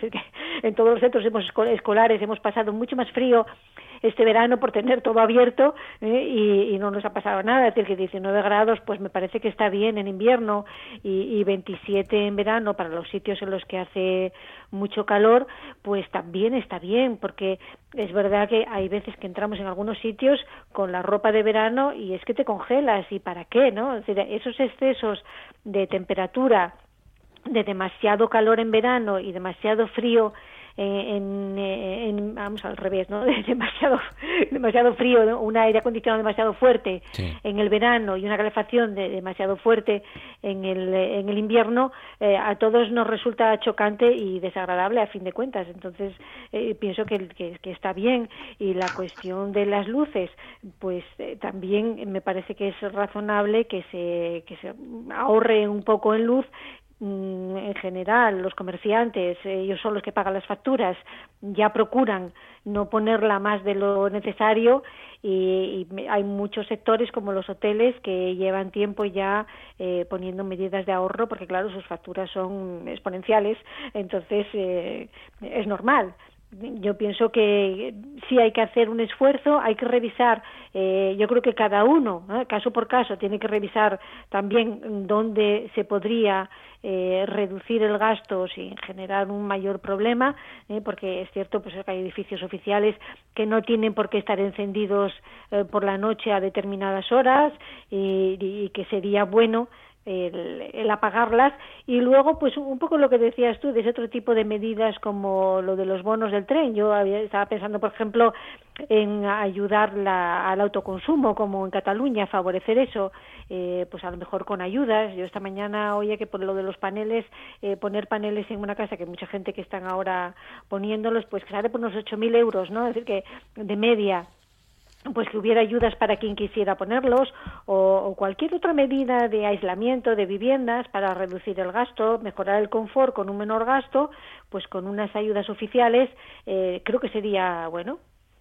Claro, es que eh, hoy lo contaban los compañeros, creo que de la, de la voz, ¿no? Em, una persona, por ejemplo, que mm, vaya y venga, o sea, que haga un viaje de ida y vuelta todos los días, Oviedo-Gijón o Gijón-Oviedo, se va a ahorrar en esos meses 337 euros, ¿no? Durante los cuatro meses que va a durar esa gratuidad de los de la línea ferroviaria más usada, que es esa, ¿no? Desde San Crespo hasta, hasta Oviedo al revés.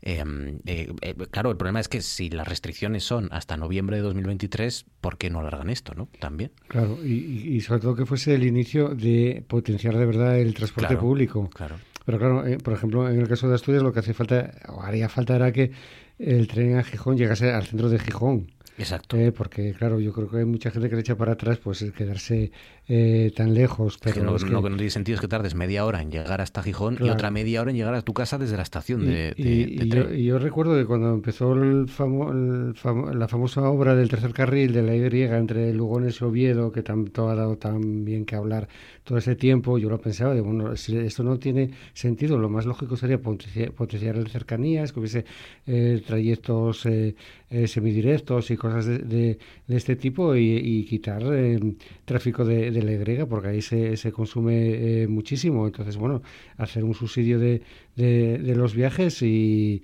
y también, pues, eh, por no decir la FEBE, que tantas veces hemos hablado de, de ella, que, prácticamente se ha dejado eh, morir. Creo que son muchos años perdidos y ahora quizá nos, vamos, nos vayamos a ver obligados por la situación energética, pero bueno, ojalá no se quede solamente en este trimestre y bueno, pues a ver de dónde va a salir el, sitio también para esto y para, antes lo decía de, pasada con la eh, noticia del Fondo Monetario Internacional, para proteger a, las personas más, vulnerables, porque hay que recordar que es que hay personas que estas, eh, temperaturas eh, no, no, las pueden eh, lograr eh, porque, porque no tienen recursos económicos. Ya no es porque, porque no quieran, sino que en sus domicilios a veces no tienen calefacción, no tienen aire acondicionado y lo que se ha llamado pobreza energética. Entonces también habrá que pensar en esas personas.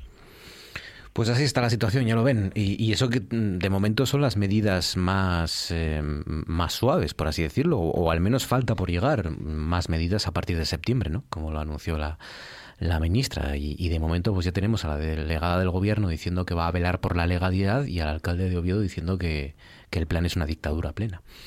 Así que nada, eh, también coincide con casi casi meses preelectorales en Asturias y en muchas comunidades autónomas de este país y eso también hay que tenerlo en cuenta. Bueno, se lo contaremos y lo analizaremos aquí durante los próximos eh, meses. Hasta aquí nuestro Consejo de Actualidad. Francisco Javier Fernández, Vanessa Rodríguez, Azucena Álvarez. Gracias compañeros, como siempre ha sido un placer. Gracias a vosotros. Siento vergüenza. Esta tarde, cuando sabiendo que era un día de vital importancia para la política de mi país, yo había citado alcaldes, a presidentes de comunidades, para que ustedes pudieran tener una información fidedigna, rigurosa, seria, honda, madura.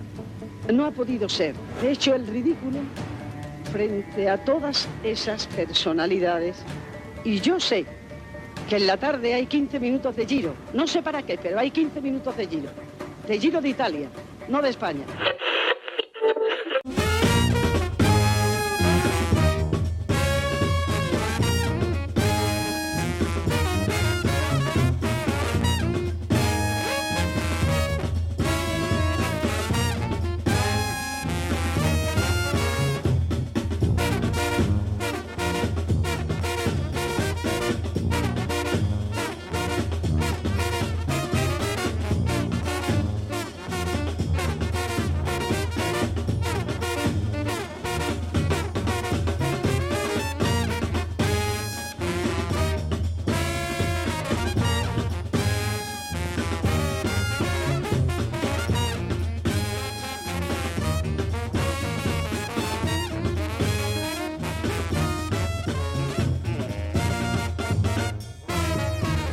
34 minutos sobre las 10 de la noche llega el momento de la literatura, de repasar lecturas, de proponer, de hablar de libros para este verano y para lo que queda de año también. Y qué mejor que hacerlo de la mano de nuestra compañera periodista y escritora Leticia Sánchez. Leticia, buenas noches. Hola, buenas noches. ¿Qué tal, Leticia? Ese carraspeo ahí que, me has cogido frío hoy. ¿No, habrás puesto el aire acondicionado por, eh, por debajo de 27 grados, no? Bueno, tuve que poner la calefacción para llegar a los 27 grados, más que nada.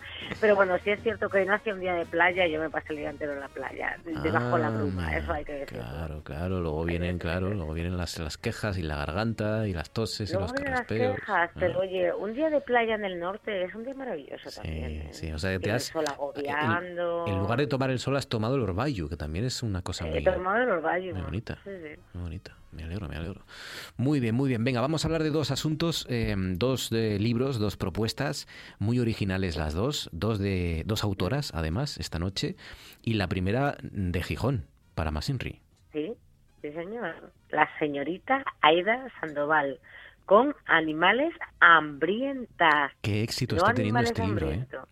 Animales hambrientas. Hombre, si estuviera aquí nuestro compañero Monchi Álvarez, diría uno de los libros de la temporada. Seguro, seguro, sí, sí. Porque es un gran defensor y de hecho yo llegué a este libro por por el por, por Animales hambrientas porque realmente es un libro muy sorprendente. Mira, yo había leído el anterior libro de Taita Sandoval, Golpes de Memoria, me había gustado mucho. Y bueno, eh, pues como Monchi me había hablado también de este, bueno, pues, pues, pues, me puse a leerlo y me resultó una cosa muy sorprendente. En principio por la portada, que me gustaba, es una mujer como con el cerebro reventándole y, saliéndole un humo azul, en plan Mark Simpson, una cosa así. Bueno, pues me esperaba una comedia. Es, es, importante esto, es importante esto porque también es muy llamativa y muchos de ustedes a lo mejor no han oído hablar del libro de la autora, pero sí han visto en algún sitio la portada, que es efectivamente la cara de una mujer con los ojos abiertos como platos y humo azul saliéndole de la cabeza, ¿no? La portada es muy llamativa. A mí la portada me encanta, ¿eh? Pero no me esperaba lo que lo que había dentro, ¿no? porque es una comedia, pero realmente es una tragicomedia maravillosa y sobre todo llena de verdad. Y voy a explicarme. Eh, no voy a contar excesivamente mucho de la trama porque quiero que la vayan desligando porque una de las mejores cosas es saber de qué va este libro y es hablar de una mujer, pues una mujer de unos 40 años que tiene una aventura amorosa con un chico de unos 20 años que no sabemos eh, qué es de su marido, es decir, no sabemos si está viuda, si está separada o dónde está su marido o qué está pasando ahí. Tenemos una eh, sobrina a la que tiene que cuidar, tenemos una hermana que también está desaparecida, bueno, está desaparecida simplemente, tenemos unos padres mayores y tenemos a esta protagonista a la que le viene todo encima, ¿no? Incluso la aventura amorosa con este chico de 20 años. Y a partir de aquí se desarrolla, como digo, una tragicomedia maravillosa eh, momentos en los que te ríes, momentos en los que lloras, momentos en los que empatizas con esta voz tan particular que es la de la narradora que te está contando su vida, que su vida te lleva a la tuya y te lleva a la del vecino y te está contando verdades como puños que a veces es que te dejan totalmente en el sitio. Y es un libro, esto lo hablaba con, lo hablaba con, otra gente que, que lo había leído, que, concho, tú, bueno, pues tienes que interrumpir la lectura por lo que sea, porque tienes que ir a trabajar, a dormir, a hacer la comida, lo que sea. Luego dices, hey, pues dices, eh, tengo ganas de llegar a casa para seguir leyendo. o sea, quiero saber lo que... quiero mm, O sea, cuando no lo estás leyendo te preguntas qué están haciendo los personajes, ¿no? Mm. Eh, sientes muchísima cercanía con ellos y, en esto y en esto se basa Animales hambrientas que a mí digo es, es un libro que me ha sorprendido me ha emocionado y me he sentido muy cercana a él. Y luego me ha llevado a otra cosa que a mí me encanta que es que me ha llevado a otro libro. Oh qué bueno es eso. Que es que me ha llevado verdad que es que me ha llegado a releer esto no os lo esperáis pero es que me ha llegado a leer Rebelión en la granja de George Orwell mira y os preguntáis ¿y esto por qué? y es porque cada capítulo de este libro, eh, los títulos eh, son todos relativos a cosas que ocurren o personajes de Rebelión en la Granja, porque la, la protagonista está haciendo un artículo sobre Rebelión en la Granja, entonces todo lo que pasa, que, que esto nos sucede a todos los que escribimos o hacemos, que todo lo que estamos escribiendo, nuestra vida la filtramos respecto a eso. Entonces, todo lo que va pasando en su vida lo va como filtrando a través de, del libro de, Rebelión en la Granja. ¿no? Y todos los personajes que aparecen son como los animales de Rebelión en la Granja. Entonces, te está costando una historia muy común y muy corriente muy desgraciada también, pues de cosas que nos podrían pasar a cualquiera y nos lo van filtrando con los modelos que van apareciendo en Rebelión en la Granja. Y dices, tu concho, pues Rebelión en la Granja se parece bastante a la vida, ahora que lo pienso, ¿no? No solamente es una metáfora del régimen estalinista, también es una metáfora de nuestro día a día pues ya es, ya es difícil conseguir con, con eh, problemas cotidianos, que es lo que hace Aida Sandoval, ya es difícil llegar a, a, esas dos cosas que has dicho que yo creo que son de las mejores cosas que se pueden decir de un libro. Y es que uno te, te lleva a, a, leer o a releer otros libros y sobre todo que te lleva a desear llegar a casa para seguir leyendo, ¿no? Hasta ese punto te engancha. Pues, pues, pues está muy bien, está muy bien. Así que fíjense, le, le gustó a Monchi, le gustó a Rafa Gutiérrez de la librería La Buena Letra y le, le ha gustado a, a nuestra Leticia Sánchez, así que Así que tiene que ser bueno. Muy recomendable. Tiene que ser bueno. Está gustando mucho Animales Hambrientas de Aida Sandoval, de la autora de Gijón, Aida Sandoval. Uno de los libros del, verano, sin duda, y va camino de convertirse en uno de los libros del año, sin duda. Muy bien. La otra es de otra autora, Rosa Rivas, y se titula Lejos. Sí, Lejos. Bueno, es que yo hablar de Rosa Rivas, claro, es una de mis autoras favoritas. ¿no? Mm. Me parece yo es que cualquier cosa que haga Rosa Rivas, yo me pongo de rodillas ante ellas. Para hacer una pequeña introducción, Rosa Rivas es una autora catalana que ha pasado 30 años viviendo en Alemania, ahora ya está aquí, eh, y que ha hecho, pues por ejemplo, ella se ha basado eh, en lo negro, ¿no? En el género negro. Ha hecho perdón, la playa, la bruma, ya sabéis, eh, ha hecho eh, pues la serie de la, de la comisaria Cornelia Weber Tejedor, mm. que es una, una comisaria que es de, de padre alemán y de madre catalana, que vive en, Múnich como ella, ha hecho la saga de Ana Martí, que es una periodista de los años 50 en España, en Barcelona, en un diario así muy escabroso. Y luego está haciendo una saga que me fascina, que es la saga de los Hernández, que es la saga de un de una de una oficina de detectives familiar, o sea, son padres e hijos que están trabajando aquí y que tiene dos títulos, tiene eh, un caso demasiado familiar y los buenos hijos. Sale ahora, en este otoño, sale la tercera parte que estamos todos locos esperando esperando su, su llegada. Y luego tiene un libro que a mí me fascina y lo recomiendo a todo el mundo, es que lo recomendé el verano pasado, que se llama La Detective Miope. ¿Eh? La, Detective, Miope. Mm. La detective miope, una cosa maravillosa. Pero bueno, volviendo a Rosa Rivas, que este es el último libro que, que ha sacado, que se llama Lejos, y que no tiene nada que ver con lo que he dicho, porque el principio, claro, tú empiezas a leer el principio del libro y el principio del libro dice algo así como eh, él no sabía que estaba caminando sobre un cementerio, un cementerio clandestino en el que estaban enterrados dos cuerpos y pronto serían tres. Uy, uy. Entonces, claro, ya si empiezas a leer algo así dices, ¡buah! ¿Esto que es? ¿Una novela negra? Bueno, sigues leyendo y em, el, em, el, el sitio, la atmósfera donde se desarrolla lejos, es, es un lugar que todos vamos a reconocer, que es una de estas urbanizaciones de lujo que se empezaron a hacer, pero quedaron a la mitad. Claro. ¿no? Claro. Entonces hay una parte de la organización que está muy bien hecha, muy bien construida, y la otra parte está como en ruinas llena de ratas que además están, bueno, pues te decían, bueno, van a hacer aquí un centro comercial, una piscina, no sé qué. Mentira.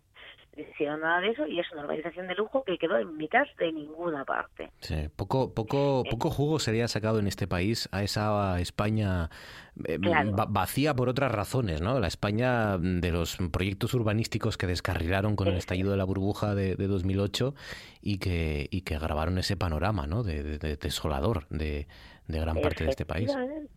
Efectivamente, y eso es lo que te cuenta precisamente lejos. Habla de ese panorama, de esos proyectos urbanísticos del 2008 que descarrilaron, de la gente que compró y se tuvo que quedar allí porque no podía vender y como nadie les compraba eso, no podía marcharse a otro sitio y tuvieron que quedarse a vivir allí. ¿No?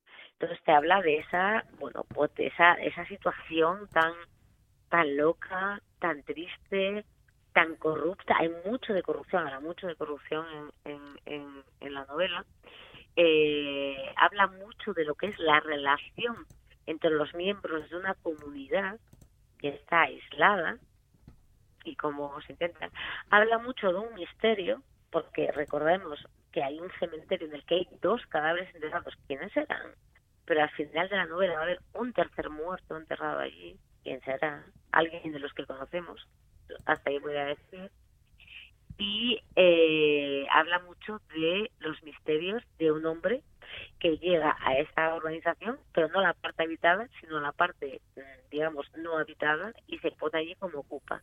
¿Quién es ese hombre? ¿De dónde viene? Entonces, bueno, pues con estos tintes podría ser, como digo, una novela de misterio, una novela negra, una novela de corrupción, una novela de denuncia social, pero, amigos míos, y lejos, es una novela de amor. Una novela de amor. Mm, no te lo esperabas, ¿eh? Después de todo lo que has dicho, y resulta que es una novela de amor. Madre mía. Es una novela que, pese a todo, no te la central... No te refieras a amor al crimen, ¿no? O amor al... No, ah, no, no, no, no, es una novela de amor entre dos personas que se aman y se enamoran en medio de todo este clima que acabo de decir tan loco. Qué bueno. Pues fíjense, una novela de una de las maestras de la novela negra, ambientada en esos esqueletos urbanísticos ¿no? que, quedaron después de, del boom, antes de la crisis de 2008, y, y, que al final resulta, siendo, resulta ser una novela de amor. O sea, que, ¿qué más se puede pedir? Eh, lejos, lejos, amor, secretos y, esqueletos arquitectónicos. Me gusta, me gusta. Una de las propuestas de Leticia Sánchez junto a Animales hambrientas de la gijonesa Aida Santoval, que es uno de los libros del año, ya lo hemos dicho. Pues nada, muy mm, me gusta, me lo apunto los dos. No, no doy abasto, ¿eh? No doy abasto. Mira, antes te escuchaba hablar de, mm, con Animales hambrientas, te escuchaba hablar de un libro que quieres llegar a casa para seguir leyendo. Eso me ha pasado a mí este verano con La ciudad de los vivos La ciudad de los vivos de Nicola Laguioa, que es un autor italiano que ha escrito y ha novelado un crimen que se vivió en Italia en el año 2017, del que aquí apenas llegó o, o apenas trascendió, o al menos yo no me enteré, y que ahora él lo ha relatado en este libro que, que está contado como como el mejor periodismo realista, ¿no? Como casi como una especie de... Fíjate, ese libro me lo ha recomendado muchísima gente y además todos tenemos como recomendadores de confianza y me han dicho, leed ese libro, es maravilloso.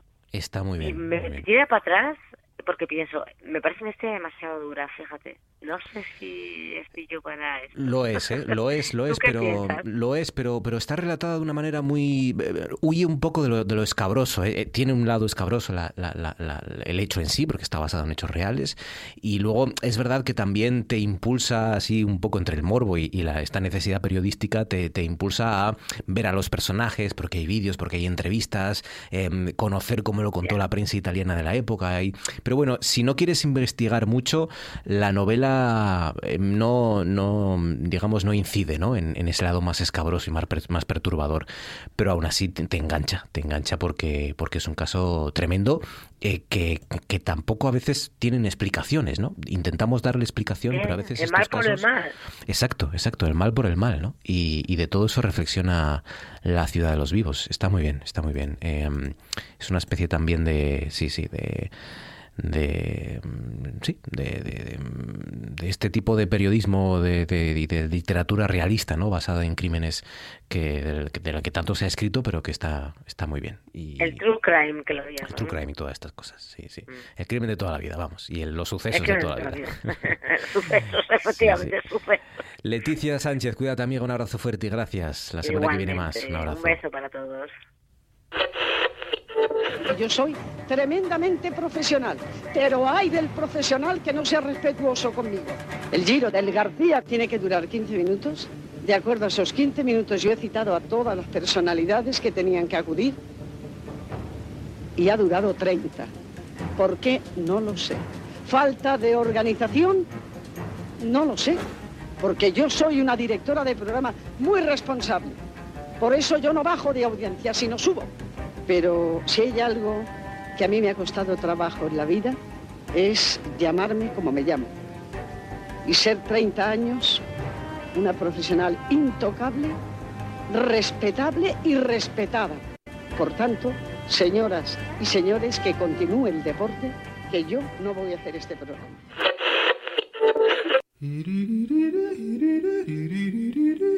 Esto es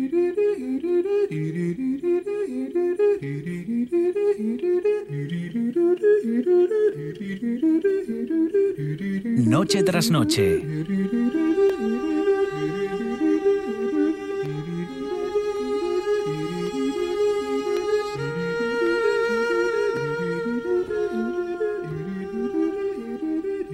Con Marcos Vega.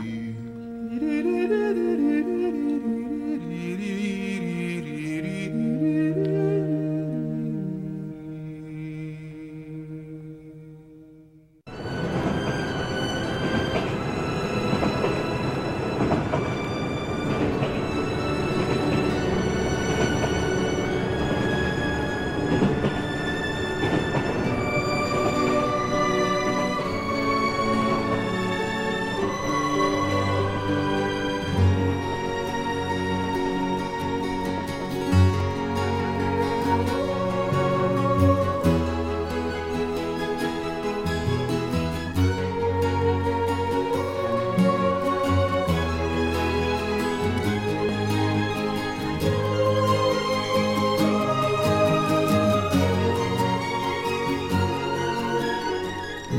minutos para llegar a las 11 para acabar este noche tras noche que vamos a cerrar de ruta con Manu Espiña, con las cercanías, con el tren, con nuestras bicicletas, con lo que haga falta. Manu, buenas noches. Hola, buenas noches. Ya tienes tus 10 euros, Manu, para dejar de fianza para coger el bono de transporte a partir de septiembre para viajar gratis por Asturias, en cercanías. Bueno, yo creo que eso es un... Eso es un, es, no es un, es un caramelo envenenado, ¿no? Sí, ¿tú crees? Hombre, nos va a venir bien, a los que usamos de cercanías nos va a venir bien, también te digo, ¿eh? Pero bueno. Pero bueno, hay que tener cuidado porque yo creo que no, no sé, el cercanías lo que hay que hacer es arreglarlo Eso es verdad. y ponerlo a funcionar como tiene que ser. Sí. Es decir, que no se nos caigan las vías, que no se nos caigan los trenes, que no tengamos todos los días eh, muchos minutos de retraso. Que no tener una estación más cerca de Oviedo que de Gijón, casi, cuando vas a coger el Es- tren. es- que ya dices... y- y- ya- y hay- de- y a, mí hay, que- a mí hay días que digo yo, pues para esto voy caminando ya hasta Oviedo, porque ya total, ya que estoy aquí... Y después, y después que nos cobren, es decir, que haya que, que haya que pagar y que haya un orden. Es decir, es que lo que no puede haber es un, es un desmadre como el que está viendo. Bueno, ¿dónde nos Entonces, llevas esta noche? A, a- ¿Qué a ruta mí esa propones? medida me parece así un poco un poco como como un- Electoralista, un lavado ¿no? de cara, ¿no? Sí. ¿Dónde nos llevas? Pues mira, vamos a hacer a coger el tren o bien en Oviedo o bien en Gijón. Si lo cogemos en Gijón pasaremos por Pinzales, Siero, Noreña y llegaremos al Berrón, que es el enlace de, de- de casi todos los puntos de vía estrecha, ¿no?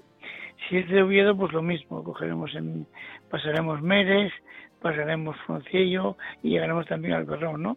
Y en el Berrón pues vamos a coger el, el, el tren que nos lleva hacia el entrego, ¿no? Pasaremos por Bendición, Valdesoto, Carballín, Pueblo Minero, Tuya, otro pueblo minero muy importante.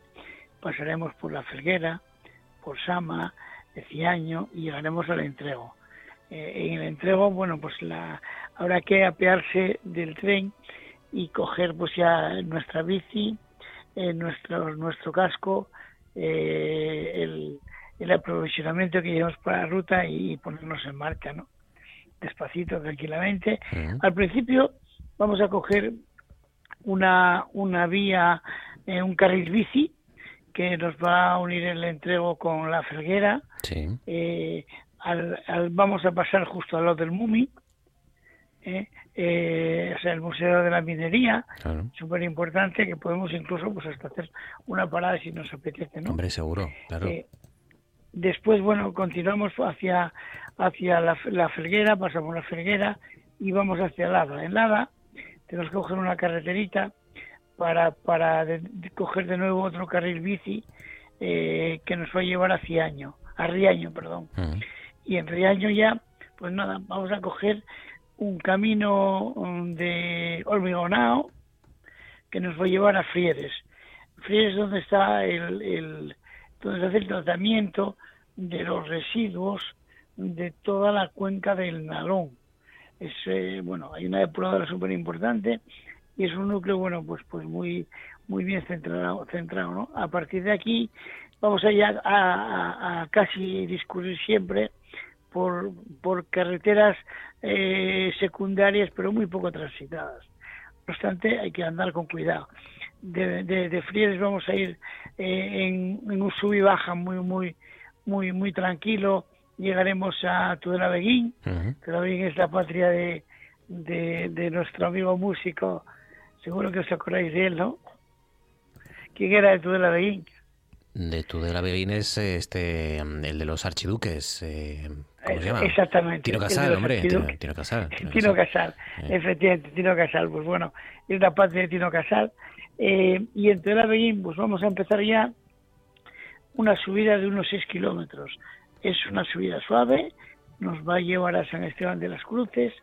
Eh, desde San Esteban de las Cruces ya avisamos, divisamos Oviedo y, y a partir de San Esteban, pues ya lo que hacemos es un descenso porque la ruta es de la laguna al Fontán y ese descenso nos va a llevar precisamente al centro de Oviedo que es la plaza del Fontán, la plaza de Adolfo Velarde, ¿no? La plaza del mercado y, y ese centro. Efe- Efectivamente, es una ruta muy bonita, Qué guapo. es una ruta donde vamos a ver, bueno, vamos a ver montaña, vamos a ver eh, valle, vamos a ir al lado de los ríos, al, al principio al, al lado del, del, bajamos al lado del valle del río Nalón, hasta, hasta casi hasta Frieres, ¿no? Hasta Frieres, de hecho. Eh, y después ya, pues eso, nos vamos a adentrar un poco en la, en la, en la montaña que perimetra Oviedo, pues para, para, para ver pues otro tipo de vegetación y otro tipo de, de, de bosque, ¿no? Es muy agradable, es una, es para hacer muchas fotos. Vamos a pasar al lado de, de una iglesia eh, románica muy muy bonita, un poquito más arriba de de eh, el, eh, bueno, y, y, muchas, vamos a ver muchísimas cosas en el camino que puedo fotografiar. Al llegar a Oviedo, antes de llegar a San Esteban de las Cruces, también a, nuestra derecha encontramos un, un, centro de fauna importante y, y, súper interesante, ¿no?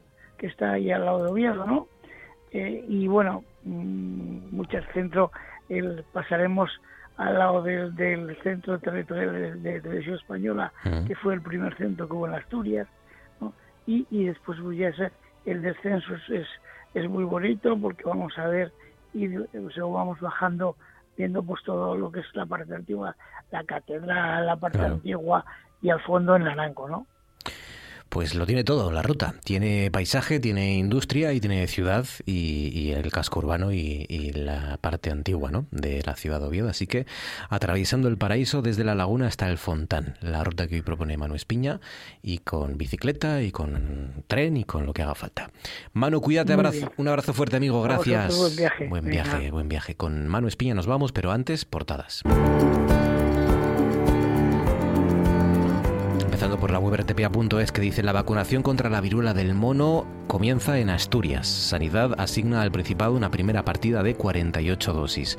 Añade también, Asturias registra tres defunciones por cada nacimiento hasta junio. Barbón pide prudencia en la montaña. La Nueva España dice, el cheque bebé cumple medio año con un millar de peticiones, la mitad de los partos. Dice también, Asturias sufre las consecuencias del desabastecimiento de hielo, no pensamos que la demanda iba a ser tan exagerada. Y eh, tercera muerte en 17 días en la montaña Cabraliega, el madrileño que se despeñó al querer rescatar a su acompañante. El comercio dice bronca política en Asturias por el plan de ahorro energético. La, delegada del gobierno de Lialosa avisa de que se velará por la legalidad y Cantelli califica el plan de dictadura plena. Añade Asturias se empieza a administrar la vacuna de la viruela del mono. Y por último la voz de Asturias que dice ahorros de hasta 337 euros en el tren entre Gijón y Oviedo. Las condiciones para viajar gratis al detalle. El año pasado dice se registraron casi 5 millones de viajes en cercanías y media distancia en Asturias. La comunidad asignados 586 millones en el plan de recuperación. Ahora con las portadas, marchamos.